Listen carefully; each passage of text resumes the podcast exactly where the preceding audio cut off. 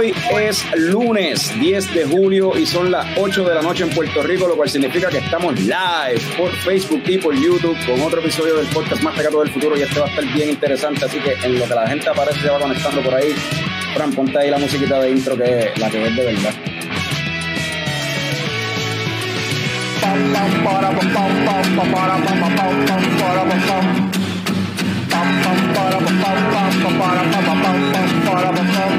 Ya llegó, ya llegó el coño show, el coño show.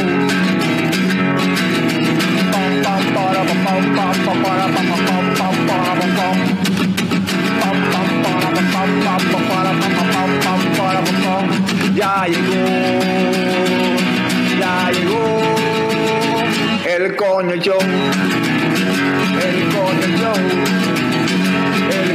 ¡Wow!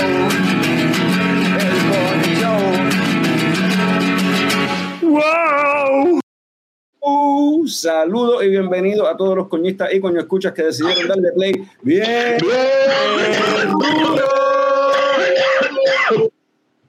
a otro episodio del podcast más tecato del futuro, coño, el show. Mi nombre es Carlos Ortiz, custodio de Leche Cobo Productions y me acompañan el cofundador de Leche Cobo Productions, Expert Tomás Picón, alias Tomer.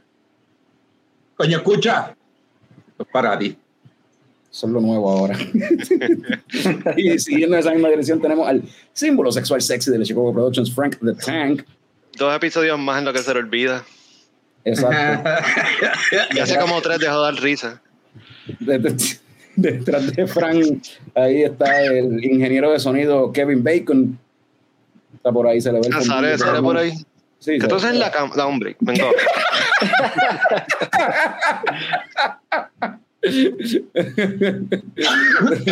También al- Ya lo y sacó la cámara, o sea, es serio. Ahora, ahora va fuerte. Va para la esquina, cabrón. Esta noche no tiene estrés. Mano, pobre animal, en verdad. Este Fran no, no Tú sabe. dices, No, el, el- animal es Mano. dices, pobre de Frank. no, yo no sé, no sé cuál de los dos, mano. Y Ya la batalla del sofá la perdí, pero la de la cama no la puedo perder. Él no, no se puede trepar en la cama. Mira, ya Eva pegó a gritar. los sé. Mira, No, si Eva tenemos, estuviese aquí, ni, ni en el cuarto podía entrar. tenemos también al wrestling fan que más sabe de películas, Norbert. Norbert. Ahora, ahora muchachos, aquí estamos. Ah, by the way, saludos muchos de Francisco Claudio Merced. Saludos, Saludos. Francisco. No, pero después lo corrigió, es saludos muchachos. Un typo ahí. Saludos, muchachos. Y tenemos hoy, ¿verdad? El episodio de hoy se llama Describiendo Beers con Ricky Craft Beer y Edu Fontana. Y así que vamos a introducir aquí. Tenemos a Ricky Quintana de Ricky Craft Beer. Ricky, bienvenido por primera vez a Leche Coco. Saludos, saludos, gracias. Gracias por la invitación. Vamos a pasarla bien hoy. Y tenemos también acá a Eduardo Fontanes, que es un, El cervecero sin barba. el cervecero.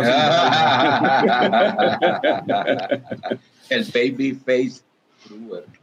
Eh, el, el episodio se llama así porque lo que el episodio lo que quería era hablar de esta cuestión de las palabras o la jerga que se usa mucho por ahí, ¿verdad? Para describir los aromas y los sabores de la cerveza. Este, y pues, ahorita voy a hablar más de por qué, de dónde surge la idea y por qué Ricky y Eduardo fueron las personas que pensé para hablar de esta cuestión, pero antes de eso, vamos a empezar como siempre comenzamos. Norbert, cuéntame desde los Minnesota, ¿qué te estás tomando? Desde los Minnesota, esto es de Metrodome, es las primeras cervezas que ellos sacan. Esto es Downtown St. Paul. Y esto es una East Coast ah, IPA, 7.3 de gozadera. Y pues su primera cerveza, este, y es por una buena causa. Ellos, eh, este, pues, hacen, son medio benéficos. Y eh, miren, qué linda la IPA, la, ya la probé y tiene esas notitas tropicales que nos gusta, que es muy buena. está Hopi, que ya mismo va- voy a aprender lo que es Hopi. Y, y- y- y pa- y palabras mejores para usar, porque Hopi no dice mucho eso. Pa- Palabras, palabras mejores para usar, tú sabes. Así que Para eso estamos aquí hoy, para eso estamos son aquí hoy. muy, muy buena cerveza, muy, muy buena East Coast IPA. Salud. Carlos, Ca- Ca- Carlos, Carlos es listo porque, pues, eh, ¿verdad? Como, como, como jefe de la compañía, ¿verdad? Como la cara de la compañía, dijo, para el carajo, yo no voy a gastar chavo en adiestramiento. Déjame un solo hacer un show que estos cabrones aprendan. Coño, pero lo hubiese hecho eso hace años. Ahora es que llega a pensar eso, lleva como 10 años y ahora lo pensó. lleva años preguntando. Ahora fue que le dijeron que sí. Eso es. Tommy, ¿y qué te estás tomando tú? Cuéntame. Hermano, eh, saben que, ¿verdad? Yo había comentado que de ahora en adelante pues iba a haber cervezas locales porque hay suficientes por ahí. Ya de esta hemos hablado bastante. Eh, un segundo batch, ¿verdad? El Dragon Roll. De Ocean Lab, 5% de gozadera, ¿verdad? Como dice la descripción, East Miss West, ¿verdad? Un Belgian Saison con, eh, con Japanese eh, yeast, eh, Japanese Saki yeast. Eh, Mano, desde que salió todo y la probé, en verdad se ha convertido en una de esas cervezas que siempre que la veo me la tomo porque en verdad está bien buena. Está bien buena. En verdad que para. Está bien calor- buena, eso es verdad. Está bien refrescante. Sí, Para la calor de estos días está perfecta. Y de, y, y de hecho, este, esta está un poquito más pesadita, pero me acordó a la a la que tú me dijiste que probara, que probaste, Carlos, eh, que probaste en el Great American Beer Fest el año pasado de, de Chutz. Eh, de, de Chutz, el japonés este Ah, Eh, sí, era un Japanese Lager que había ganado en una de las categorías, creo que fue. Sí. Sí, sí. Pues esta, esta es más pesada porque aquella sí que era súper, súper drinkable, de que te podías tomar cinco y estaba.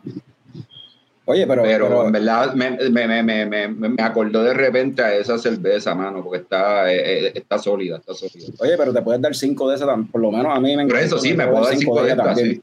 O sea, Sí, sí, sí. sí, el, el, el hint del Baja Saison bien, baja este, bien. Está ahí y no está, está como suave y es bien seca y refrescante, mano, en verdad, les quedó brutal. Este, Ricky, ¿tú qué te estás tomando o estás seca? No, no, estoy aquí. Una beer de Garden. Yeah. Así que la voy a probar. 7% de gozadera. Míralo ahí. ya. Yeah. ¿De Dándonos, en la cara, dándonos en la cara con esa- estaba loco por probarla, así que mira, escogí un día especial, importante. Yeah, súper bien. ¿Y de dónde es eso? Que esa, esa beer de garde. Esta es, o sea, este- esto es de la, de la escuela de Bélgica, un, un estilo francés, de Francia, pero es como, es especiado, pero, ¿verdad? Viene blonde, eh, amber y brown. Este, muy buena. Esta, esta hizo una este, Reina Mora con, con Callejón hace poco. Sí. No me acuerdo el nombre ahora mismo, pero Susu. hicieron una muy buena. Susúa, y de hecho tiraron un segundo batch. Aquí está, está. por ahí. Ah, Exacto. mira, eso es lo que se. Gas Ah, Station. Frank. Fue al garaje y consiguió Sí. eso en el garaje de gasolina. Por eso me reía, porque ajá, yo estoy con la Beer de Guard de, de, de Reina Mora, que hizo la colaboración con, con Cervecería El Callejón. Esta es la cervecita. Y está, está buena, medium body, este, buena. maltosita. Me gusta. Mira, Ricky, el- la pregunta, lo que, lo que dice Jorge Esca, eso es a lo que me refiero con de dónde es. Porque el ah, el brewery. Brewery, diantre. Te lo digo ya mismo, que lo vi por aquí, pero está chiquitito Bru- y no te algo Brewerish de seguro. Sí, ya mismo, ya mismo se los digo. Dijiste Esa 7%, esto también tiene eso, eso, así que debe ser ese level range para Beer de Guard entonces, 7%. Ese no me lo, Sí. así de memoria no me lo sé, pero, Este Frank. pero, te lo, pero te lo voy a decir rapidito. De, de 6 a 8.5. Eso está ahí dentro del range. Está pues, exactamente en el medio, básicamente. Está en el medio, exacto. Este, eh, saludo, Jorge Escada mencionó por ahí que ahora más que nunca Moenia número uno, porque estaba por ahí en un concierto de ellos. Yeah, ¿verdad? yeah. está, está enfiebrado todavía. Moenia. Eh, banda envidiamos, favorita está súper emocionado que hasta aquí lo mencionó. Y- Bandas recomendadas, son, para el que no sepa, son como los Depeche Mode latinos, so, está bien nítido. Y Caroline menciona que probó el viernes la Dragon Roll, muy rica, es la que se refiere. Este, Eduardo, ¿y tú qué te estás tomando por allá? Eh, me estoy tomando la Lager, la Santurce. Ay, qué rico. Eso es para el calorcito que está haciendo. Y no lo había probado, está. Me puedo tomar un six pack. Un lagercito Ah, sí. liviano, en verdad está Esa es bueno. mi próxima biel, así que. Esa está buena. Esa Ah, es la de ahí, buena. ahí, eso pega, ¿verdad? Ajá, que es colaboración con eso pega. Con eso La pega. gente saca hace los stickers. Cinco de gozadera, pero me la doy. Ah, muy buena. Yo entre, ah, ¿verdad? Hablando así de cervecitas suaves, este, livianitas, entre Susu, porque Susúa, eh, este, la Dragon Roll y la Lager de esa de Sopega, de, de, de, de Santurce, por lo menos para mí, yo creo que la más que me gustó fue la Dragon Roll. Fue la más, sí. para mí, drink- drinkable y el finish fue más, más limpio, pienso yo. Este, pues, tengo, tengo entendido que, que tú les puedes decir que te escriban el sticker, eso puede, o ya eso está escrito. Yo creo que sí, que puedes hacer stickers customizados, porque en verdad lo para que tienen es- el mío, decirle, decirle a Ruti, déjame beber todas las noches.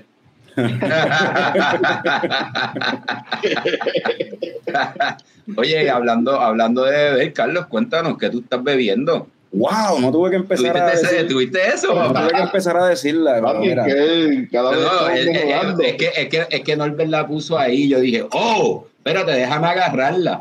Pues, gracias por preguntar. Estoy aquí con una Double IPA de Boulevard, es de la serie de cervezas de esta de ellos, de Space Camper. que son diferentes IPAs que ellos lanzan bajo este brand. Este se llama Terror from the Deep. El arte, como siempre, tiene la- a, la, a la muñequita esa que se parece a Wendy con disfraz de astronauta. Eh, y esta es con lúpulo citra, mosaic, Idaho 7, Asaka. Dice que el haze level es extreme. Y como pueden ver, pues bastante cierto, la cerveza se ve bastante turbia. Este, ¿Y cuánto de gozadera tiene la doble IP? Tiene 8%. O sea, está ahí en el, en el, en el borderline bajito de, de un Imperial. Y en verdad está bien buena. Está bien jugosita. Este, mucho citrusy goodness ahí en el, en el, en el aroma. Mm, Piñosa. Como piñosa, así, un poquito piñosa, tropicaleo, citrusitos, de todo eso. Oye, le estás tirando ahí español, inglés. Está bueno. Pues, hermano, es que, es, que, es que en parte por eso es la cuestión de, de traerlo al episodio, porque es como que yo vi un meme y yo me identifico, porque un meme dice como que mis panas describiendo la cerveza según el aroma y eso, y yo describiendo la cerveza como Bora. Nice, very nice. Eso es lo que no, no tengo el. Pues, por lo menos hace tiempo no decimos está bueno para la playa. Ajá. Pero pues, vamos, antes de arrancar con eso, vamos rapidito a coger con la. Hay coño, hay varias otra- empresas aquí. Hay dos, sí, de hecho sí. So, vamos a coger rapidito con las coñoticias para entonces arrancar con el tema principal.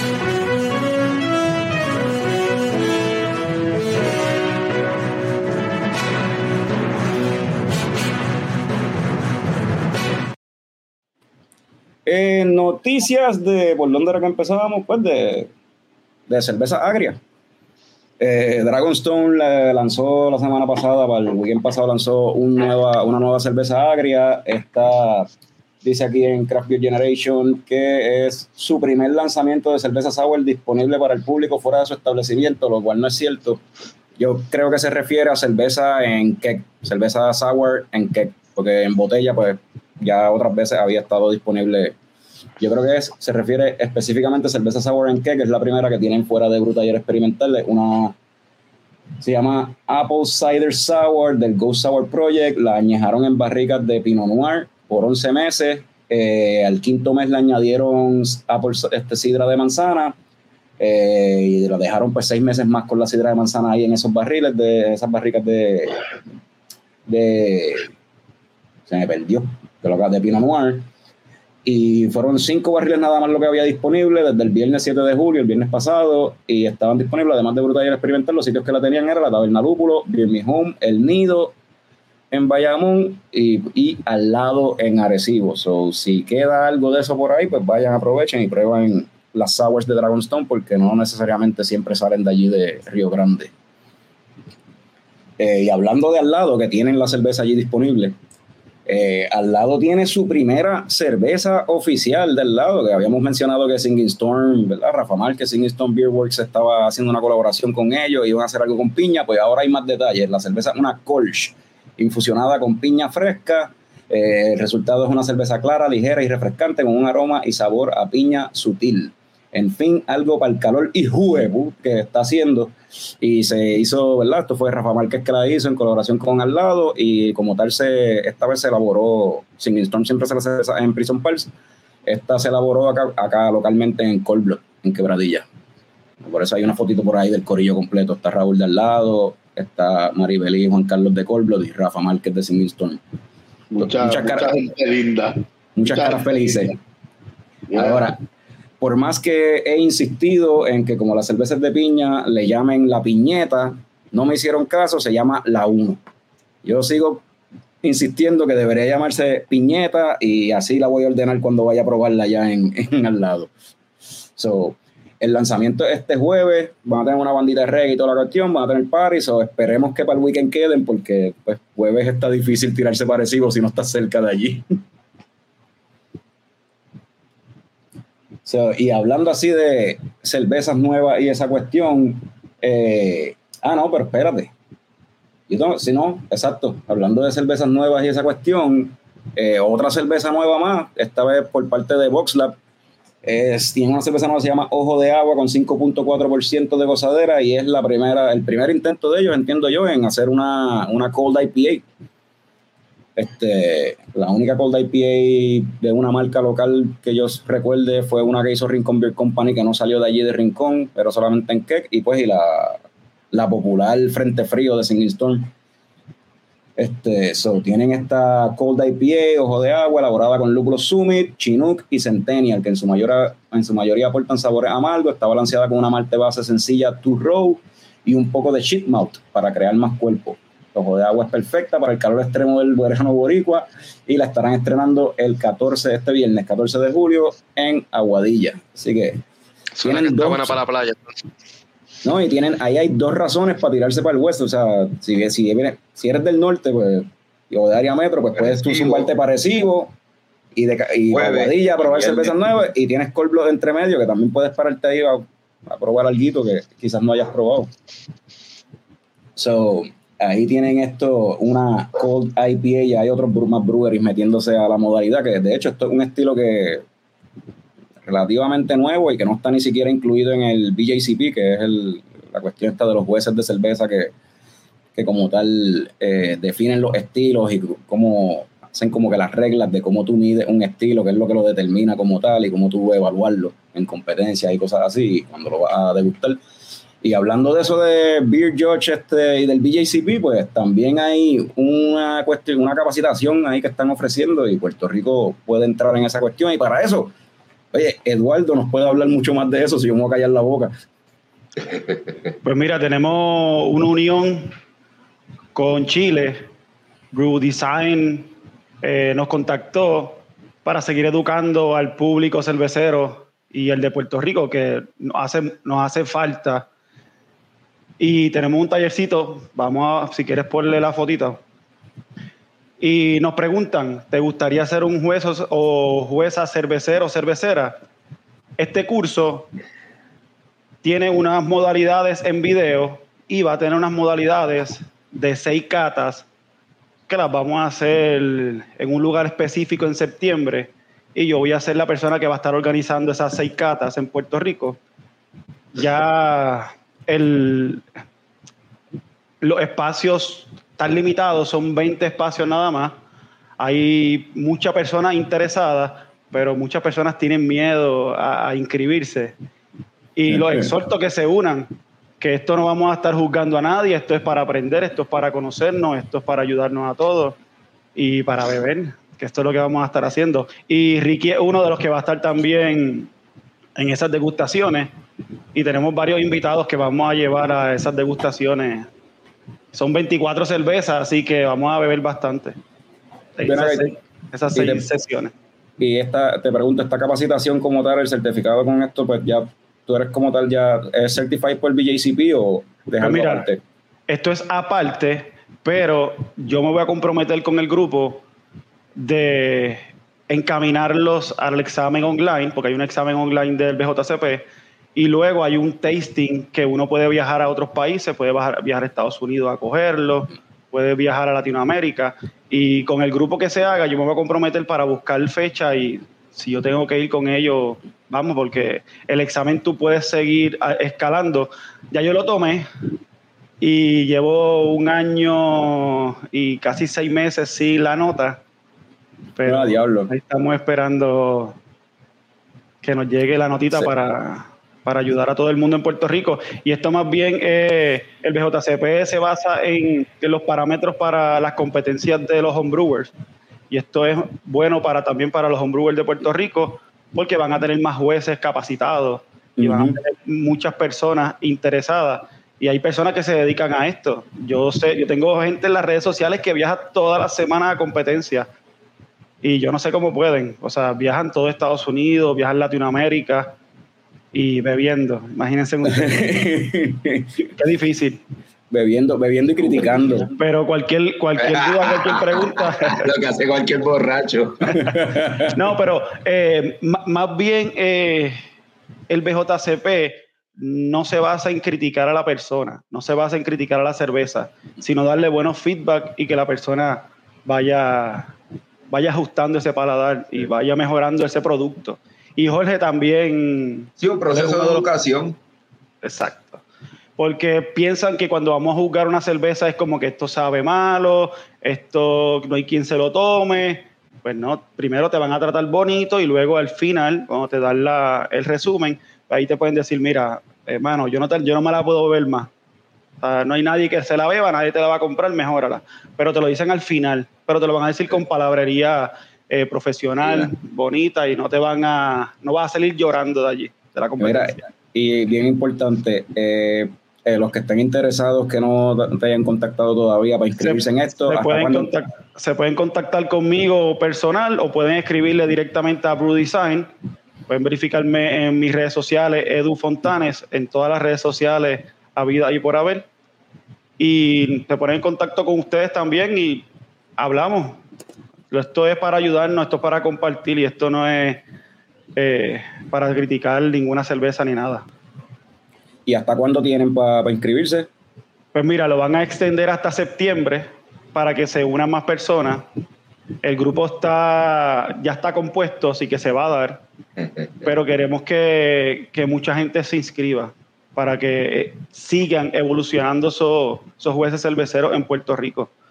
Y la meta es viajar a Estados Unidos, viajar a otros países de Latinoamérica, llevar nuestra cerveza, porque nosotros podemos ser como las mulas, llevar las cervezas en maletas de las mismas cervecerías, de los mismos homebrewers y compartir ideas, eh, mostrarle al mundo que realmente Puerto Rico produce buenas cervezas y que podemos seguir mejorando y aprendiendo de otros países.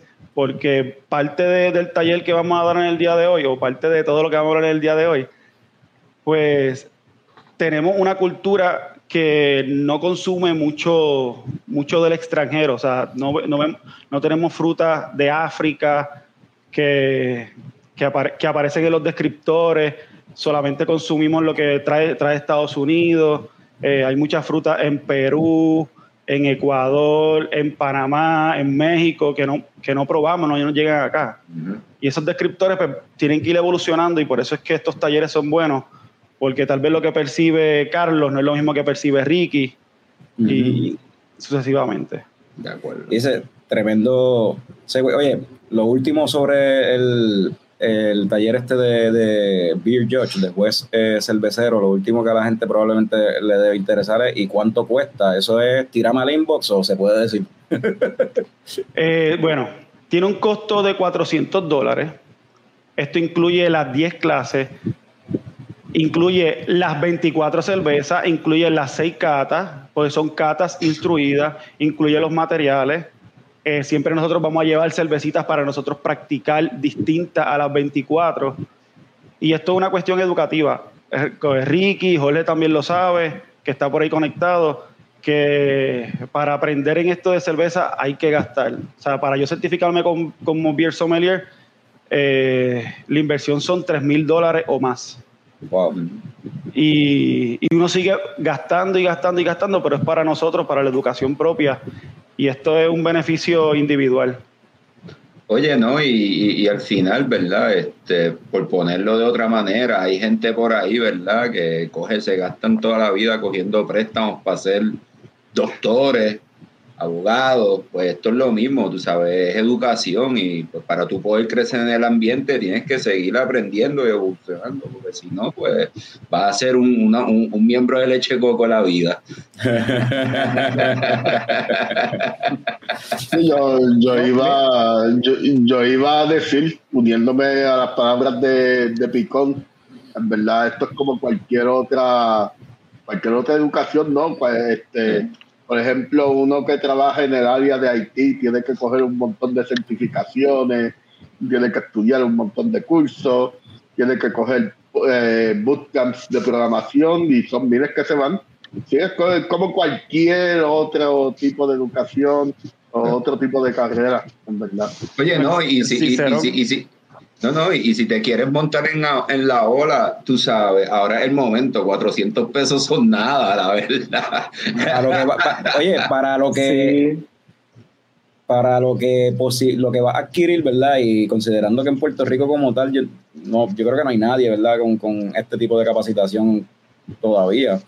Este, y lo que va a adquirir por 400 dólares en verdad está bueno. ¿sabes? Mira, cuando yo viajé a Panamá, eh, muchos saben que yo llegué avergonzado a Puerto Rico porque esa gente cogía muchachas, muchachos de 19 años, te cogían la hoja completa de descriptores y te la escribían completo, te describían una cerveza y yo me quedaba al lado de ellos como que yo no sé nada.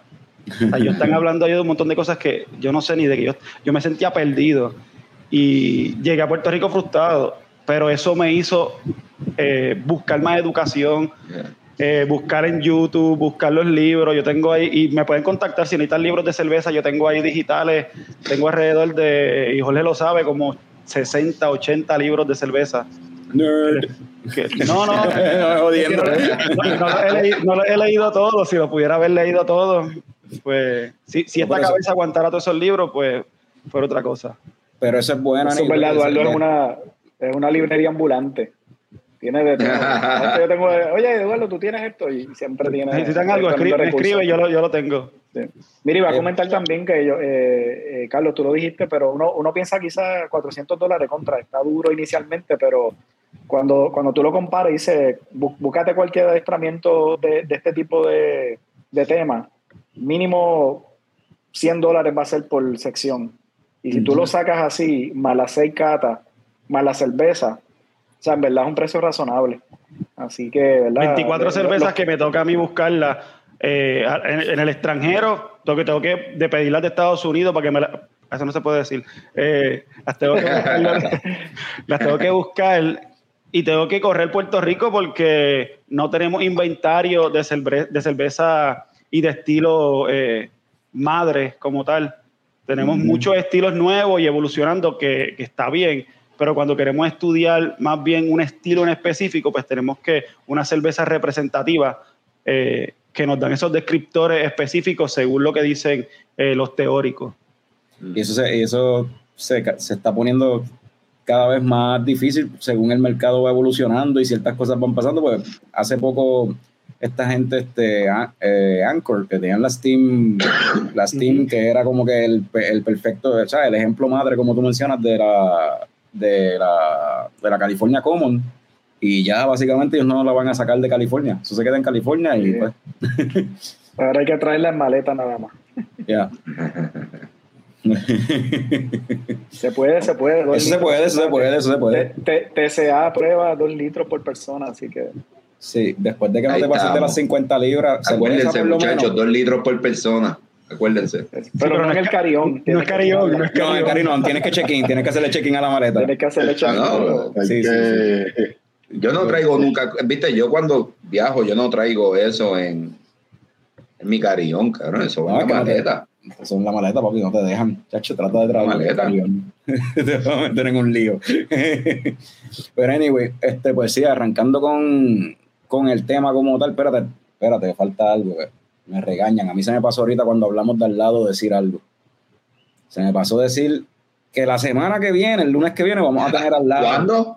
El lunes que viene vamos a tener a Raúl de al lado aquí con nosotros para hablar de la, de la piñeta, digo, de la 1, ¿verdad? Porque no, no, no, De la no uno. piñeta. Ya se, ya, ya se quedó la piñeta, ya no ya, ya se quedó, ya, ya cuando, cuando viaja a Puerto Rico y lo visite, le voy a decir piñeta. Mira, habla, habla con Arturo, crea ese logo, patentízalo y ya te tienes tu cerveza, ya está. Mira, eh, ahorita Jorge que estaba diciendo, no sean tímidos, piñeta. y que está bueno el nombre de la piñeta. Pero sí, este, va a estar Raúl de al lado por acá para hablarnos de su- sus comienzos cerveceros y el comienzo del, de, de dónde surge la- el bar al lado.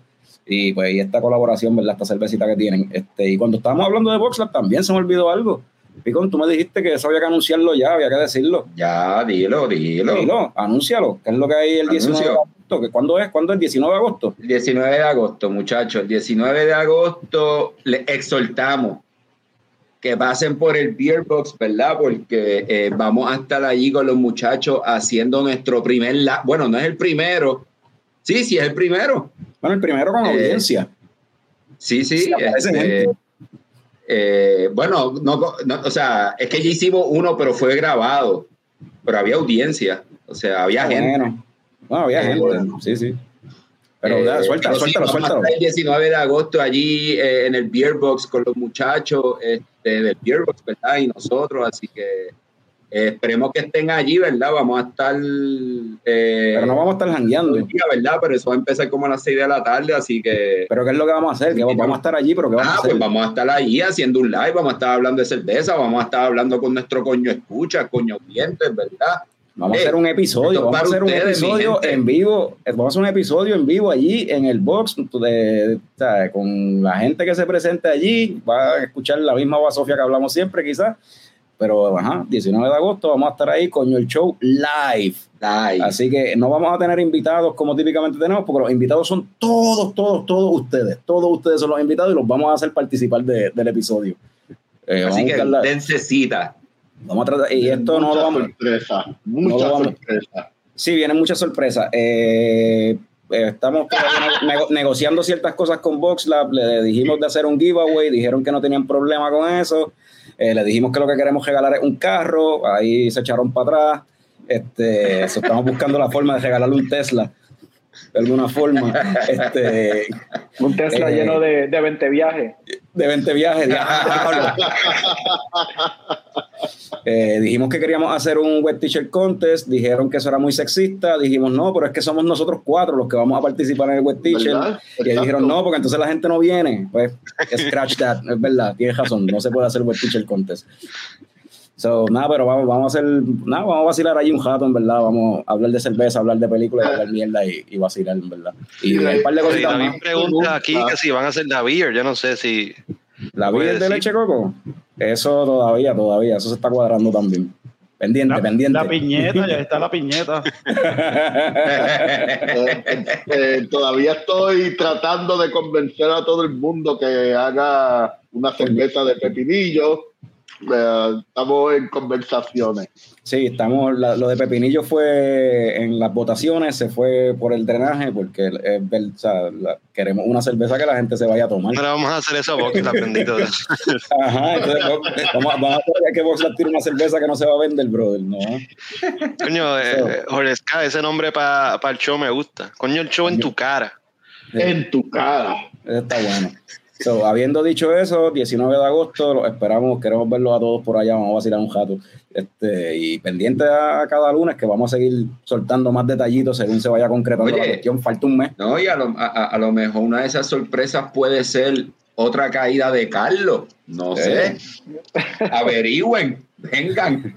No, porque entonces va a venir a empujarme. Vengan. Va a venir un lucido a empujarme por la escalera o algo así. Mira, pues, anyway, habiendo dicho eso, vamos a arrancar acá con los muchachos. Este, como tal, ¿verdad? La, la idea de por qué hacer esto, como tal como surge es porque yo he a veces leído eh, reviews de cerveza o en las mismas latas, ¿verdad? En los mismos envases de la cerveza. A veces te describen la cerveza y tú ves que dicen palabras como juicy, pues ok, fine, eso es jugoso. Tú lo entiendes. A veces dice que si zesty, qué sé yo, pues honestamente yo no sabía, tengo que ponerme a buscar. Y tú ves, ahí dice, pues, ok, esto tiene que ver con las cáscaras, con la cáscara de, de, de frutas citrosas y qué sé yo. Pero yo he a veces gente y gente que hace cerveza o gente que lleva años probando cerveza igual que yo, utilizando también estos términos, pero refiriéndose no a lo mismo.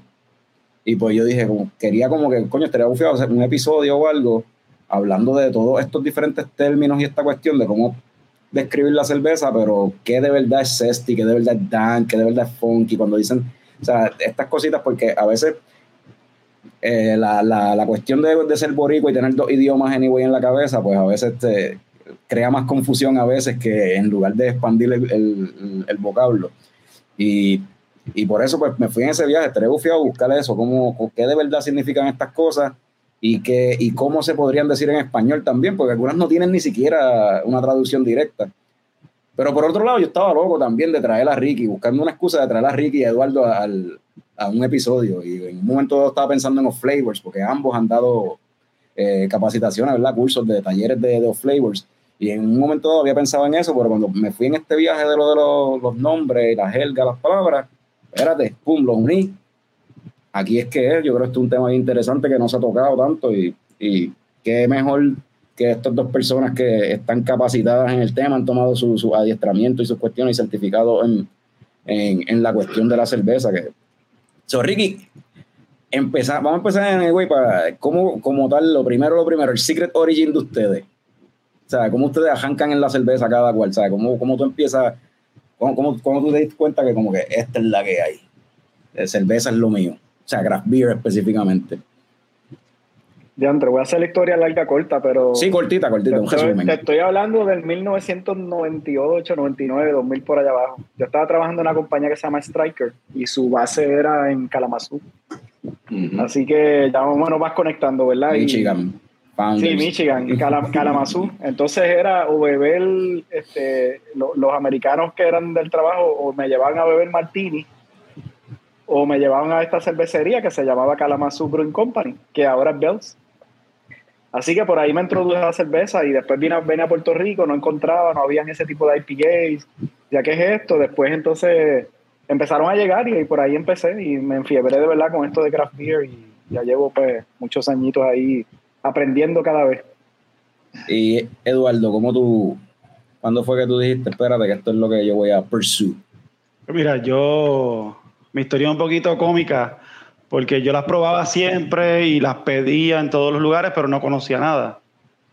Me fui adiestrando, fui conociendo los estilos y fui visitando muchos lugares en Puerto Rico y yo dije, hmm, yo como que puedo montar un negocio de esto y hacerme de chavo también. Pues yo veía que estaban llenos. Yo iba a Taberna Lúpulo y eso estaba allí. Habían 30 gringos. Yo, hmm, esto como que sería un buen negocio. Y nada, eh, en el 2018 formó una compañía que se llama Fermentado LLC. Lamentablemente, como las burocracias de Puerto Rico, pues no conseguí local.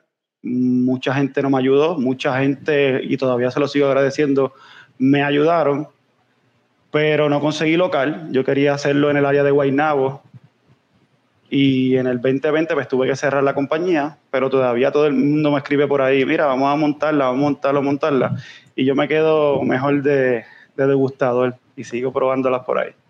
Pero de, ajá, claro, pues, no, no, pues en el, de, después que monté la, la, corporación, pues seguí adiestrándome, cogí el Certified Beer Server de, de, de Cicerón, eh, estudié también el Brewer Association. Eh, en el 2019 pues empecé a coger los Road to Cicerón para coger el Cicerón llegó la pandemia. En la pandemia, pues, lo que, lo que es Jorge, lo que es Ricky, tuvimos unos cursos online. En, tuvimos uno de Chile, tuvimos uno de Brasil, que estuvimos pues, metidos en las computadoras, estudiando cerveza, trabajando con la cerveza. Y seguimos, seguimos aprendiendo. Después los Beer Sommelier, que me, me duré un año completo tomándolo y tuve que viajar a, México, aunque, aunque se toma, se puede tomar online completamente, yo decidí viajar a México y conocer el área, conocer todos los, profesores y saqué tres certificaciones allá, una de Alemania, una de Italia y la de México. Nice. Y, seguimos. Sommelier, esto es algo que nosotros tuvimos, ¿verdad? Eh, Ricky es Certified Cicerón, el, título. Nosotros tenemos un episodio con Lizzie Álamo, que también es Certified Cicerón, y ahí se habla bastante sobre ese tipo de capacitación, el, el training y el examen como tal. Este, pero como tal, yo recuerdo haber preguntado, haberle preguntado a ella si sabía la diferencia entre el examen de Certified Cicerón y el de Beer Sommelier, porque sabía que pues, Eduardo lo había tomado y no sabía si había una diferencia o es básicamente dos o es simplemente dos agencias diferentes que proveen el, mismo tipo de pues, adiestramiento. Pues, mira, el Cicerón básicamente es, se creó en Estados Unidos y engloba pues ya el área el área de nosotros de Norteamérica y ahora se está expandiendo a otros países, pero en Alemania, ya en Europa, pues se utiliza ya lo que es el beer sommelier, que mucha gente dice, y Jorge me, siempre me tira, de que los sommeliers son de vino, pero lo que nosotros no conocemos, porque, oye, venimos de España, venimos de Estados Unidos, con todo ese sesgo cultural, pero no conocemos Europa. Y en Europa hay otro mundo. Y en ese mundo, pues, están los beer sommeliers. Porque la cerveza ya se consume, la cerveza ya se respeta, la cerveza ya se critica de buena manera, el cervecero se preocupa no por el dinero, sino por el, por el producto, aunque pierdan dinero. Y esto es como los que venden vino. Y hay una unión directamente allá del vino y la cerveza, que usted puede ir a una cervecería y pueden tener cerveza, vino, hidromiel, pueden tener sidra y todo, pero en, Europa que no conocemos mucho y por eso hay que viajar. Hidromiel. Hidromiel. Hidromiel hecha acá en Puerto Rico. yeah, yeah. Pues ajá. Pues entonces la cuestión de cuando venimos acá a la parte de y Ricky, ¿verdad? Está Certified Cicerón, Eduardo es Beer Sommelier, en la cuestión de. Pero Ricky es el papá, Ricky es mi papá. Porque el, y, y Jorge también, porque el, el Cicerón, pues yo no lo he cogido por, por tiempo y por miedo. Porque requiere demasiado tiempo de estudio. Y yo tengo un ADD y un OCD no diagnosticado los dos. Y me causa mucho trabajo pues, enfocarme en mi trabajo diario y en la cerveza. Yo, yo, no puedo hacer dos cosas a la vez en cuestión de estudio tengo que estudiar para mi trabajo o estudiar para la cerveza. Y por eso lo he dejado a un lado. Pero el Cicerón es el máster. Y el que hace Cicerón se convierte también en un beer sommelier y también en un juez de cerveza. Así que el, el, Cicerón, pues parte de eso, el Cicerón es el maestro. Enrique, ¿a ti qué te dio con meterte, o sea, coger la cuestión de Certified Cicerón?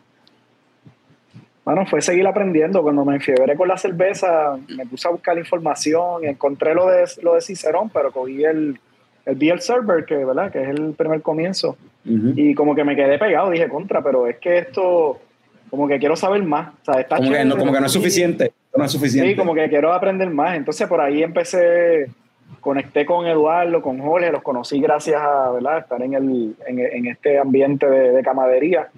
Y, y, entonces me dio con coger los Road to, to Cicerón, que son, ¿verdad? Ellos te lo dan por cada escuela cervecera, la alemana, y uno aprende un montón, pero tú coges esos exámenes y no te certifican, ¿verdad? Son como para que tú vayas avanzando, vayas estudiando y... Pero cada vez que me compraba uno de esos libros decía, contra, yo quiero comprar el otro, espérate, porque... Este, y por ahí seguí, tú sabes. Después cuando cogí el de ingredientes y... Ingredientes y... Y sí, materiales ingredientes, y proceso. Eh, ahí fue que me dio con hacer cerveza, no porque yo realmente quería hacer cerveza, pero fue como que contra, quiero aprender, como que si yo voy a hacer un cicerón, como que me gustaría por lo menos haber dicho, contra, por lo menos me ensucié las manos y traté de hacer cerveza aunque fuera mala, ¿verdad? Pero, y por ahí me dio con aprender y por ahí seguí hasta que entonces cogí el cicerón el, en enero del año pasado. Este, y entonces vamos a entrar en la cuestión esta de, las palabras y la jerga. Cuando yo los contacto a ustedes, eh, algo que mencionaron era de, o sea, cómo uno, cómo uno, cómo uno approach este tema, cómo uno habla de este tema, y pues yo entiendo que habría que partir como tal de, los, de los sabores básicos y por ahí, porque como Eduardo mencionó ahorita, no todo el mundo va, va a percibir los sabores similares. O sea, y hay algunas personas que perciben unos sabores más que otras personas. Por ejemplo, cuando uno toma los cursos de flavors, yo tomé uno y eso pasaba. Había unos que yo no, no lograba percibirlos. De hecho, yo identificaba, cuando lo tomé, o sea, le dan 10 sabores. Había uno que mi forma de identificar So, ese, ese es tal. so, ¿Cómo hablar de esta cuestión? Cuando vamos a describir una, una beer, como que eh, eh, la, la, jerga y estas palabras, eh, ¿cómo partimos con, con, pues con esa cuestión? ¿Cómo empezamos a hablar de eso? En realidad. ¿Quién, quién empieza? ¿Ricky, tú o yo? Dale, dale, dale tú, Eduardo. Pues mira, básicamente los descriptores pues tienen una, tienen una base como tal, que es lo, que primero pues vamos a ver la cerveza, la apariencia, el aroma, los flavors, la sensación en boca, y todas esas cosas se unen para tener unos descriptores que posiblemente pues tenemos que estudiarlo porque no conocemos esa terminología. Y si la terminología correcta, pues ustedes van a pensar que, pues, que somos unos loquitos, que, que no sabemos de cerveza y realmente saben. Lo que pasa es que hay una terminología, como las terminologías médicas, pero de cerveza. Así que esas cosas, esas cosas, esas palabras finas o esas palabras de domingo son palabras cotidianas de nosotros que realmente no son, como dicen por ahí, como mielderías ni nada de esas cosas, ni bicherías, sino que son cosas para describir la cerveza, cómo cada cual la está percibiendo y cómo cada cual la ve, la, la huele la prueba directamente en su boca y cómo se impregna en la lengua, en su paladar, en su aftertaste, en su retrogusto. Así que. Uy, retrogusto es aftertaste en español, cabrón. Carlos, Carlos, qué listo eres. Empezando ya, mira. No, eso yo lo aprendí yo entendí. Yo lo aprendí hace poco. Yo lo aprendí hace poco. un bilingüe. Mira, pero, en, cuestiones de que podemos empezar con la apariencia, eh, hay, distintos nombres que nosotros podemos ver la cerveza. Y, por ejemplo, en, si lo vemos en español puede ser amarillo paja, puede ser eh, dorado, puede ser marrón, puede ser cobrizo, dorado, ámbar. Así que hay, hay una gama de colores simplemente por ver la cerveza y no necesariamente viendo la cerveza tú vas a identificar el estilo que es. Ajá. Y eso es bien importante saberlo porque por eso es que luego te la tienes que pasar para la nariz. Y por eso tienes que probarla. Y ahí es que viene la cuestión, ¿verdad? Que es algo que en lo que Eduardo ahorita mencionó, eh, la limitación que uno tiene, y, pues, o sea, también a veces de, la, y eso se habló con Lizzie también en aquel episodio de eh, por ejemplo, una cerveza que dice que está hecha con, qué sé yo, black currant o yo no sé qué rayos, este, eh, algún tipo de berry extraño con lichi o algo así. Yo nunca he probado lichi solo como tal y tú no sabes a qué, a qué en verdad eso sabe. O cuando estás probando la cerveza, como tú no sabes si de verdad sabe a eso o no sabe a esa. Sí, hay mucho de esto, hay, mucho de esto, como dijo Eduardo, ¿verdad? Cada, persona es diferente y nunca vamos a tener la misma percepción tiene que ver mucho con la asociación que uno hace con las cosas. O sea, que como aprendemos, ¿verdad? Desde niño, que tú ves algo o, pruebas algo y entonces lo asocias y ahí tu cerebro graba esa información y lo vas a seguir asociando. Y por eso los descriptores te ayudan como que a pensar, mira, probé esto, y entonces lo asocio a una fruta, lo asocio a, algún alimento que tú hayas probado y vas haciendo esas conexiones. Este, y así es que aprendes, ¿verdad? Pero nadie es igual. Y de hecho, hay, hay, hay un artículo que habla de que una persona entrenada que practica consistentemente los descriptores de sabores puede, puede detectar como 100 nada más. Así que. Pero si nada más o cuánto hay. Hay aproximadamente, como, bueno, yo conseguí 350, pero. Así que 100 es una tercera parte nada más. Hay una infinidad. Pero esto también tiene que ver con nuestro sentido. O sea, cómo, si tú no ves bien, pues no vas a ver la cerveza bien. O sea, si, tu ojo no está, si el área de tu vista no está completa, eh, el olfato, si tuviste COVID, hay personas que, que le dio COVID que se le afectó. Yo no, Ricky creo que le afectó el área olfativa. El aroma en un momento, sí.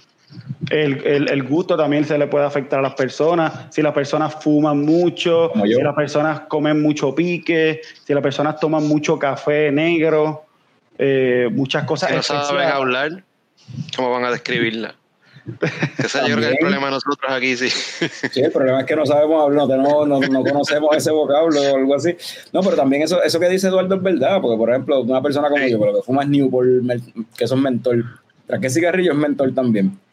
Eh, obviamente la, mi percepción de, de, una cerveza cuando me la meto en la cuando me la meto en la boca es bien diferente a alguien que tiene el paladar clean, tú sabes. Oye, me vi ahí está la razón para dejar de fumar, para poder apreciar la cerveza más. Hey, eso, eso, eso que me va a matar, pero dale. Yo, bueno, si eso me y no te ayuda. Yo, me quité de los gales y como quiera, lo del café negro, papi, ahí es que sigue siendo un problema para mí, el café negro. Es como que... A mí, a mí también. Mira, una, una, una, una nota que no tiene nada que ver, pero de relacionada al tema. Cuando yo fui a coger el Cicerón, te, te lo dicen 20 mil veces. No tomes café, no, qué sé yo, cuántas horas antes, pues ya tú sabes, me metí la media, me metí la media, las dos tazas de café de nerviosismo, era como que, espérate, yo necesito estar ahí. Y cuando iba de camino a coger el examen, yo dije, carajo, me tomé café, ¿qué hago ahora? Pues ya fui al baño, me, traté de enjuagar, enjuagar con agua un ratito ahí para, pero era más el nerviosismo que otra cosa. Ok.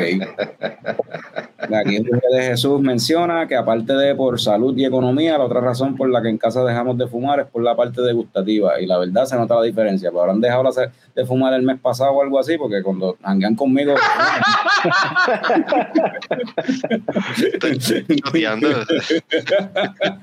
¿Será que dejaron de comprar cigarrillos?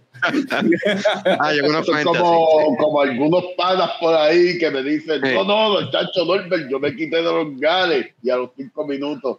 tú me das un gale. tú dejaste de comprar, cabrón. Escucha, ah, no, yo dejé toda la vida, por siempre. Carlos, eh, Sí, eso está cabrón, porque originalmente yo lo veía como que, ah, pues está cool, porque Picón, o sea, yo ponía Picón adelante con los gares, Picón me ponía adelante con cannabis, pero yo llevo años sin fumar cannabis, estoy jodido, a ver, esto se volvió one way. Voy a tener que empezar a darle one way, también, porque... Ese nivel de confianza yo no lo tengo con Carlos, yo no me atrevo a pedirle tanto a él. Ese es Picón, Picón, Picón me ayudó mucho en, en ciertos momentos de mi vida.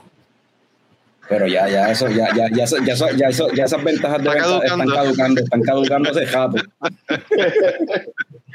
bueno, ahí Caroline dice lo que dice Caroline. Vez que te vi, que te vio, fue cuando te reventaste y lo firmó con mamá.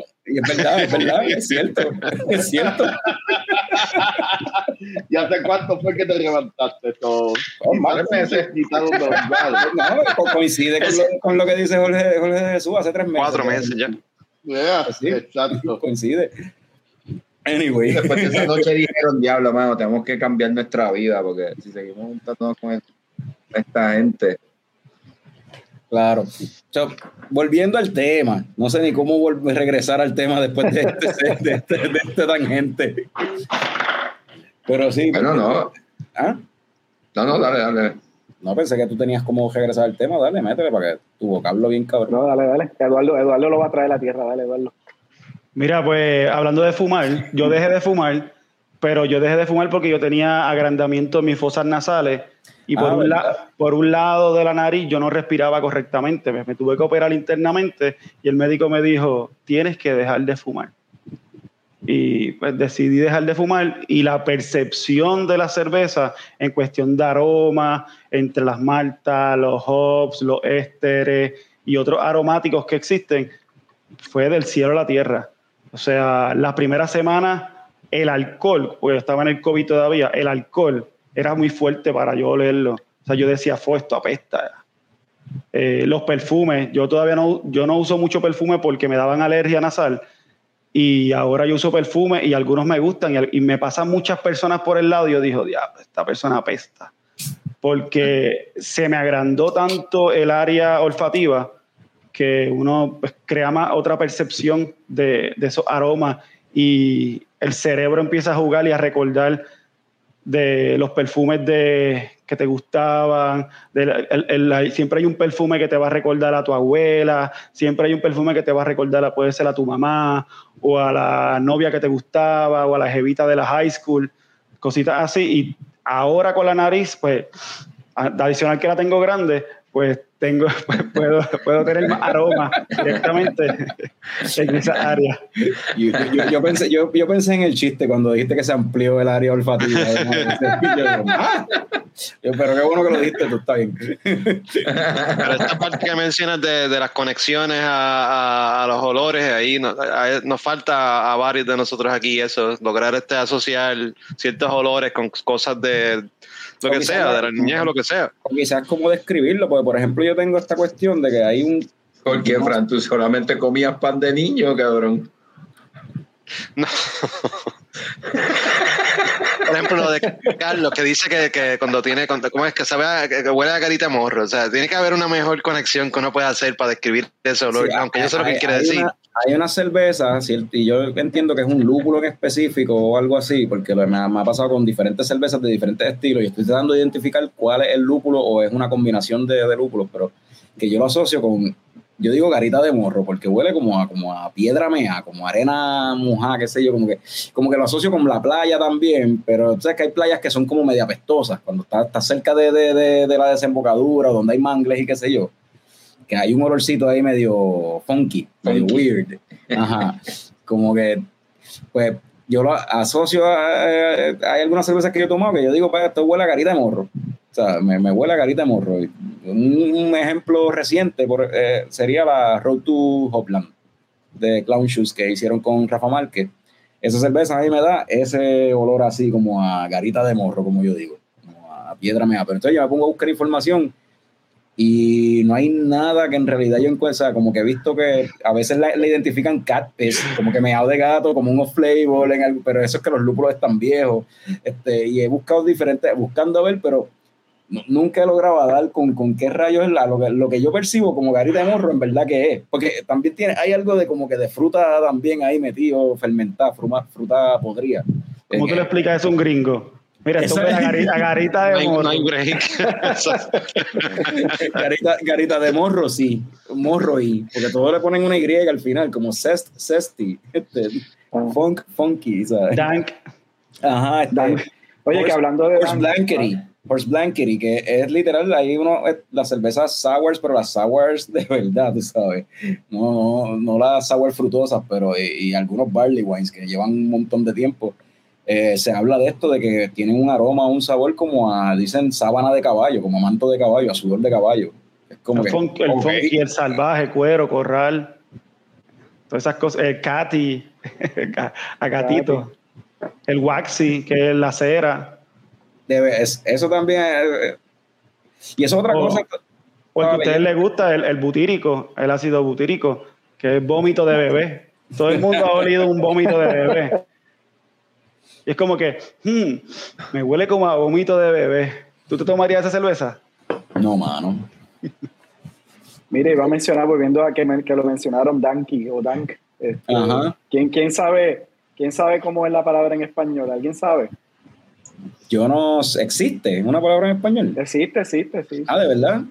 Sí, sí. Pues mira, pues aquí medio en serio, medio, medio chiste, pero eh, para los ochentosos, como yo y muchos, yo creo que aquí casi muchos de ustedes, pues dank, dank es una palabra que es un slang, es una palabra formal, pero se empezó a usar y lo que se quería decir era algo chévere, algo excelente, que estaba brutal, para los 80. En los 90 se empezó a usar para describir el cannabis high quality.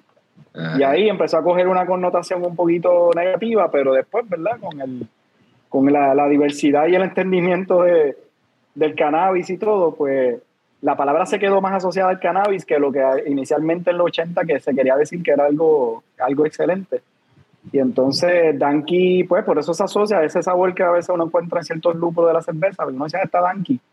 Pero en español, que uno nunca lo va a asociar, en español la palabra es acre, no de cuerda, ¿verdad? Porque acre es y cuerda, pero acre que significa algo, puede ser o algo chévere o puede ser también algo áspero.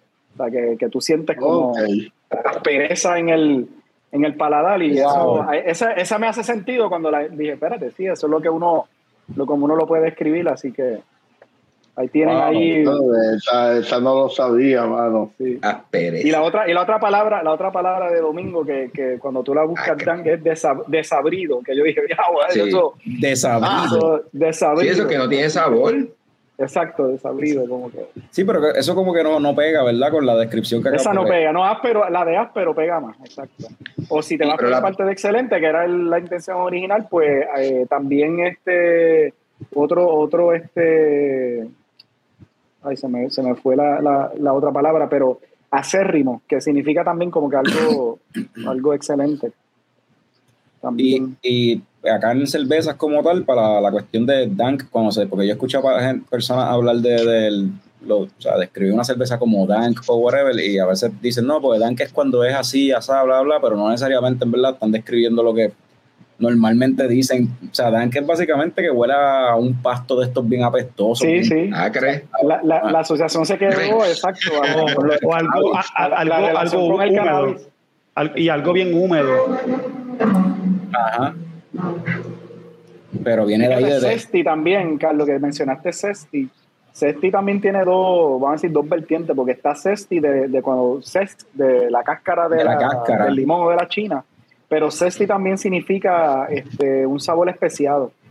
O sea que Ah, sí. cuando tú puedes decir, por ejemplo, si tú dices un- una que tengo un Cesti tomato sauce, una Ujú. salsa de tomate sauce, eh, Cesti, pues no es, no es de, cest- de la cáscara de la china, es es realmente picante, ajá. especiado. Y Picantoso. especiado que, que, que tiene especias, que tiene esos Sí. sabores, Oye, no necesariamente de salsa picante, ¿verdad? Porque eso es otra línea, pero es, Es- más es- espe- especia. Sí, pero tiene. Pero, pero, la sensación en boca. La sensación en boca sí es... ¿Y cómo se dice en español eso? especiado. Es, es- es espe- es- es más tirando a especiado. No tiene una terminología... Pero si uno, si uno dice spicy, realmente es especiado, no es picante. Y mucha Ajá. gente lo asocia con picante, porque esa, esa, lo- esa, lo picante, eh, pero- esa discusión la eso tenido aquí en el balcón, by the way. Sí, pero eso, eso, eso es una jodienda de comercializar el, la salsa picante, whatever. El marketing de la. Dice spicy sauce, o- pero Yeah. realmente es más, es más esa- esa- especiado que otra cosa.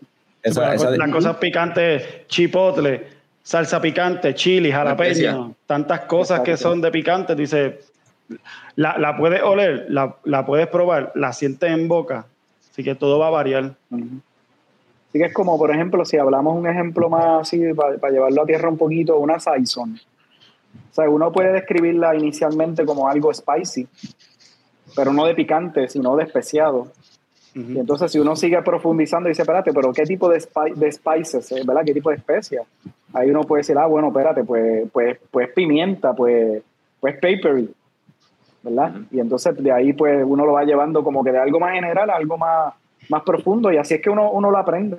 Y tú Igual dijiste, que, por ejemplo, si uno dice algo frutoso, ya entre eso puede ser tantas cosas, ¿verdad? Puede ser, puede ser este, frutas tropicales, puede ser cítrico, pero si es un- una, una cerveza que tiene un sabor eh, afrutado, frutoso, pues uno lo puede escribir así primero, pero después es retarse, pero espérate, es cítrico. Ah, bueno, pues, entonces, ¿qué tipo de cítrico? ¿Es limón, es china, es toronja? wow, ahí está. Y, dice- y si es una china, ¿es una china agria de Puerto Rico o es una china dulcecita de Sí, allá de de lo Florida? básico, lo más complicado. Exacto, o sea que, que así es que uno va aprendiendo. Decir, espérate, la próxima vez que la pruebe voy a buscarle otro nivel más, más profundo para ir eh, detectando, ¿verdad? Y, y am- ampliando los descriptores que uno tiene.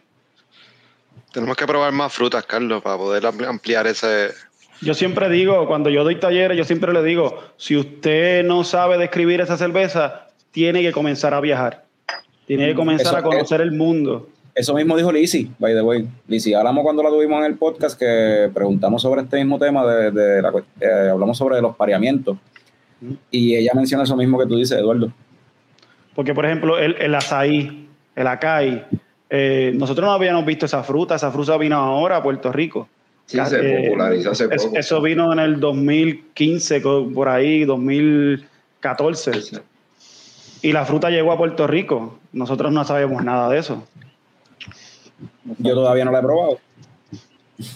Oye, Eduardo, tú, tú Eso- eso es otra- Pues, pues, Porque tú no eres un hipster que va a los sitios de a- acai bowls. Esa es otra cosa, o sea, esa es otra cosa también, o sea, que, que a veces yo me No siento que, hipster, hermano. Tienes o que viajar o que ser un hipster. No, eso es no que Carlos, Carlos, no, no, es que Carlos, no, no. ahorita estábamos hablando fuera de cámara, ¿verdad? De, de- de la situación del aire acondicionado. Eh, y Carlos es así, o sea, Carlos come las frutas básicas, guineos, manzanas, y ni eso se las come porque pues no las compra. Papi, para mí las frutas básicas son lechón, vaca y pollo. Esas son mis frutas básicas. Ahí está. Pues, Después Mira, hay una- pregunta, ¿y si estás esperado para viajar? Pues que te Pues cuenten. tiene- ve al supermercado y compra distintas frutas que nunca hayas probado. O, Exacto, eh, o distintas especias que no, haya, que no hayas consumido. O sea, cardamomo, que si pimienta de, de Jamaica, eh, comino, garlic, el ajo, ah, el comino a mí me encanta. el coriander, que también se utiliza para especial, hoja de laurel, todas esas cositas que no- nuestras abuelas lo usaban y posiblemente tú vas a la cena de nosotros no hay nada de eso. Eso es échale sal, échale adobo, échale pimienta y, y vámonos. Eso, eso es lo que yo iba a mencionar, que eh, a mí me gusta, o sea, a mí me gustaría como que probar eh, más cosas distintas que uno no haya probado, pero a veces a la hora de la verdad, como tú vas a salir a, si es para salir del paso, en verdad tú vas a buscar lo más rápido que consigas, o si, o sea, tiene que, tendría que ser como que, nada, salirle en una ocasión especial para eso mismo, para intentar algo nuevo. ¿Qué pasó, Picón? ¿Cuál es el chiste? No, no, yo, yo. Ah, Eh, eso, es, eso es el Dankines, eso es el Dankines. sí. Ajá, eso. No, pero ti- ti- tienes que El estar interesado en, en expandir tu paladar, Carlos. Ese es el punto, ¿no? Si no te interesa, Ah, pues. por eso. Pues claro que sí, sí. experimentar y. Es como y el chef. Está bien, Carlos, lo que tú estás diciendo. Tú vas a cualquier sitio pues, y ves algo, pues. Yo veo algo que lo no he hago, probado, aunque- a veces lo hago. Pero hay veces que Sí. es como que no, yo voy a pedir tal cosa porque en verdad no, no quiero arriesgarme porque es la primera vez que vengo a tal sitio y si me gusta, pues entonces vengo y pruebo algo que no, no he probado nunca. Estamos hablando de un tipo que no tiene miedo de cagarse encima. O sea, ¿qué carajo importa? Ese soy yo, ese soy yo, ese soy yo. Mira, para, para regresar con el tema, pero Frank, ¿tú eres, tú eres vegano? Vegetariano, en realidad. Ni, ni eso, porque como pescado, pero ajá, evito las carnes y el cerdo y eso. ¿O vegano? ¿O pescatarian? Ajá.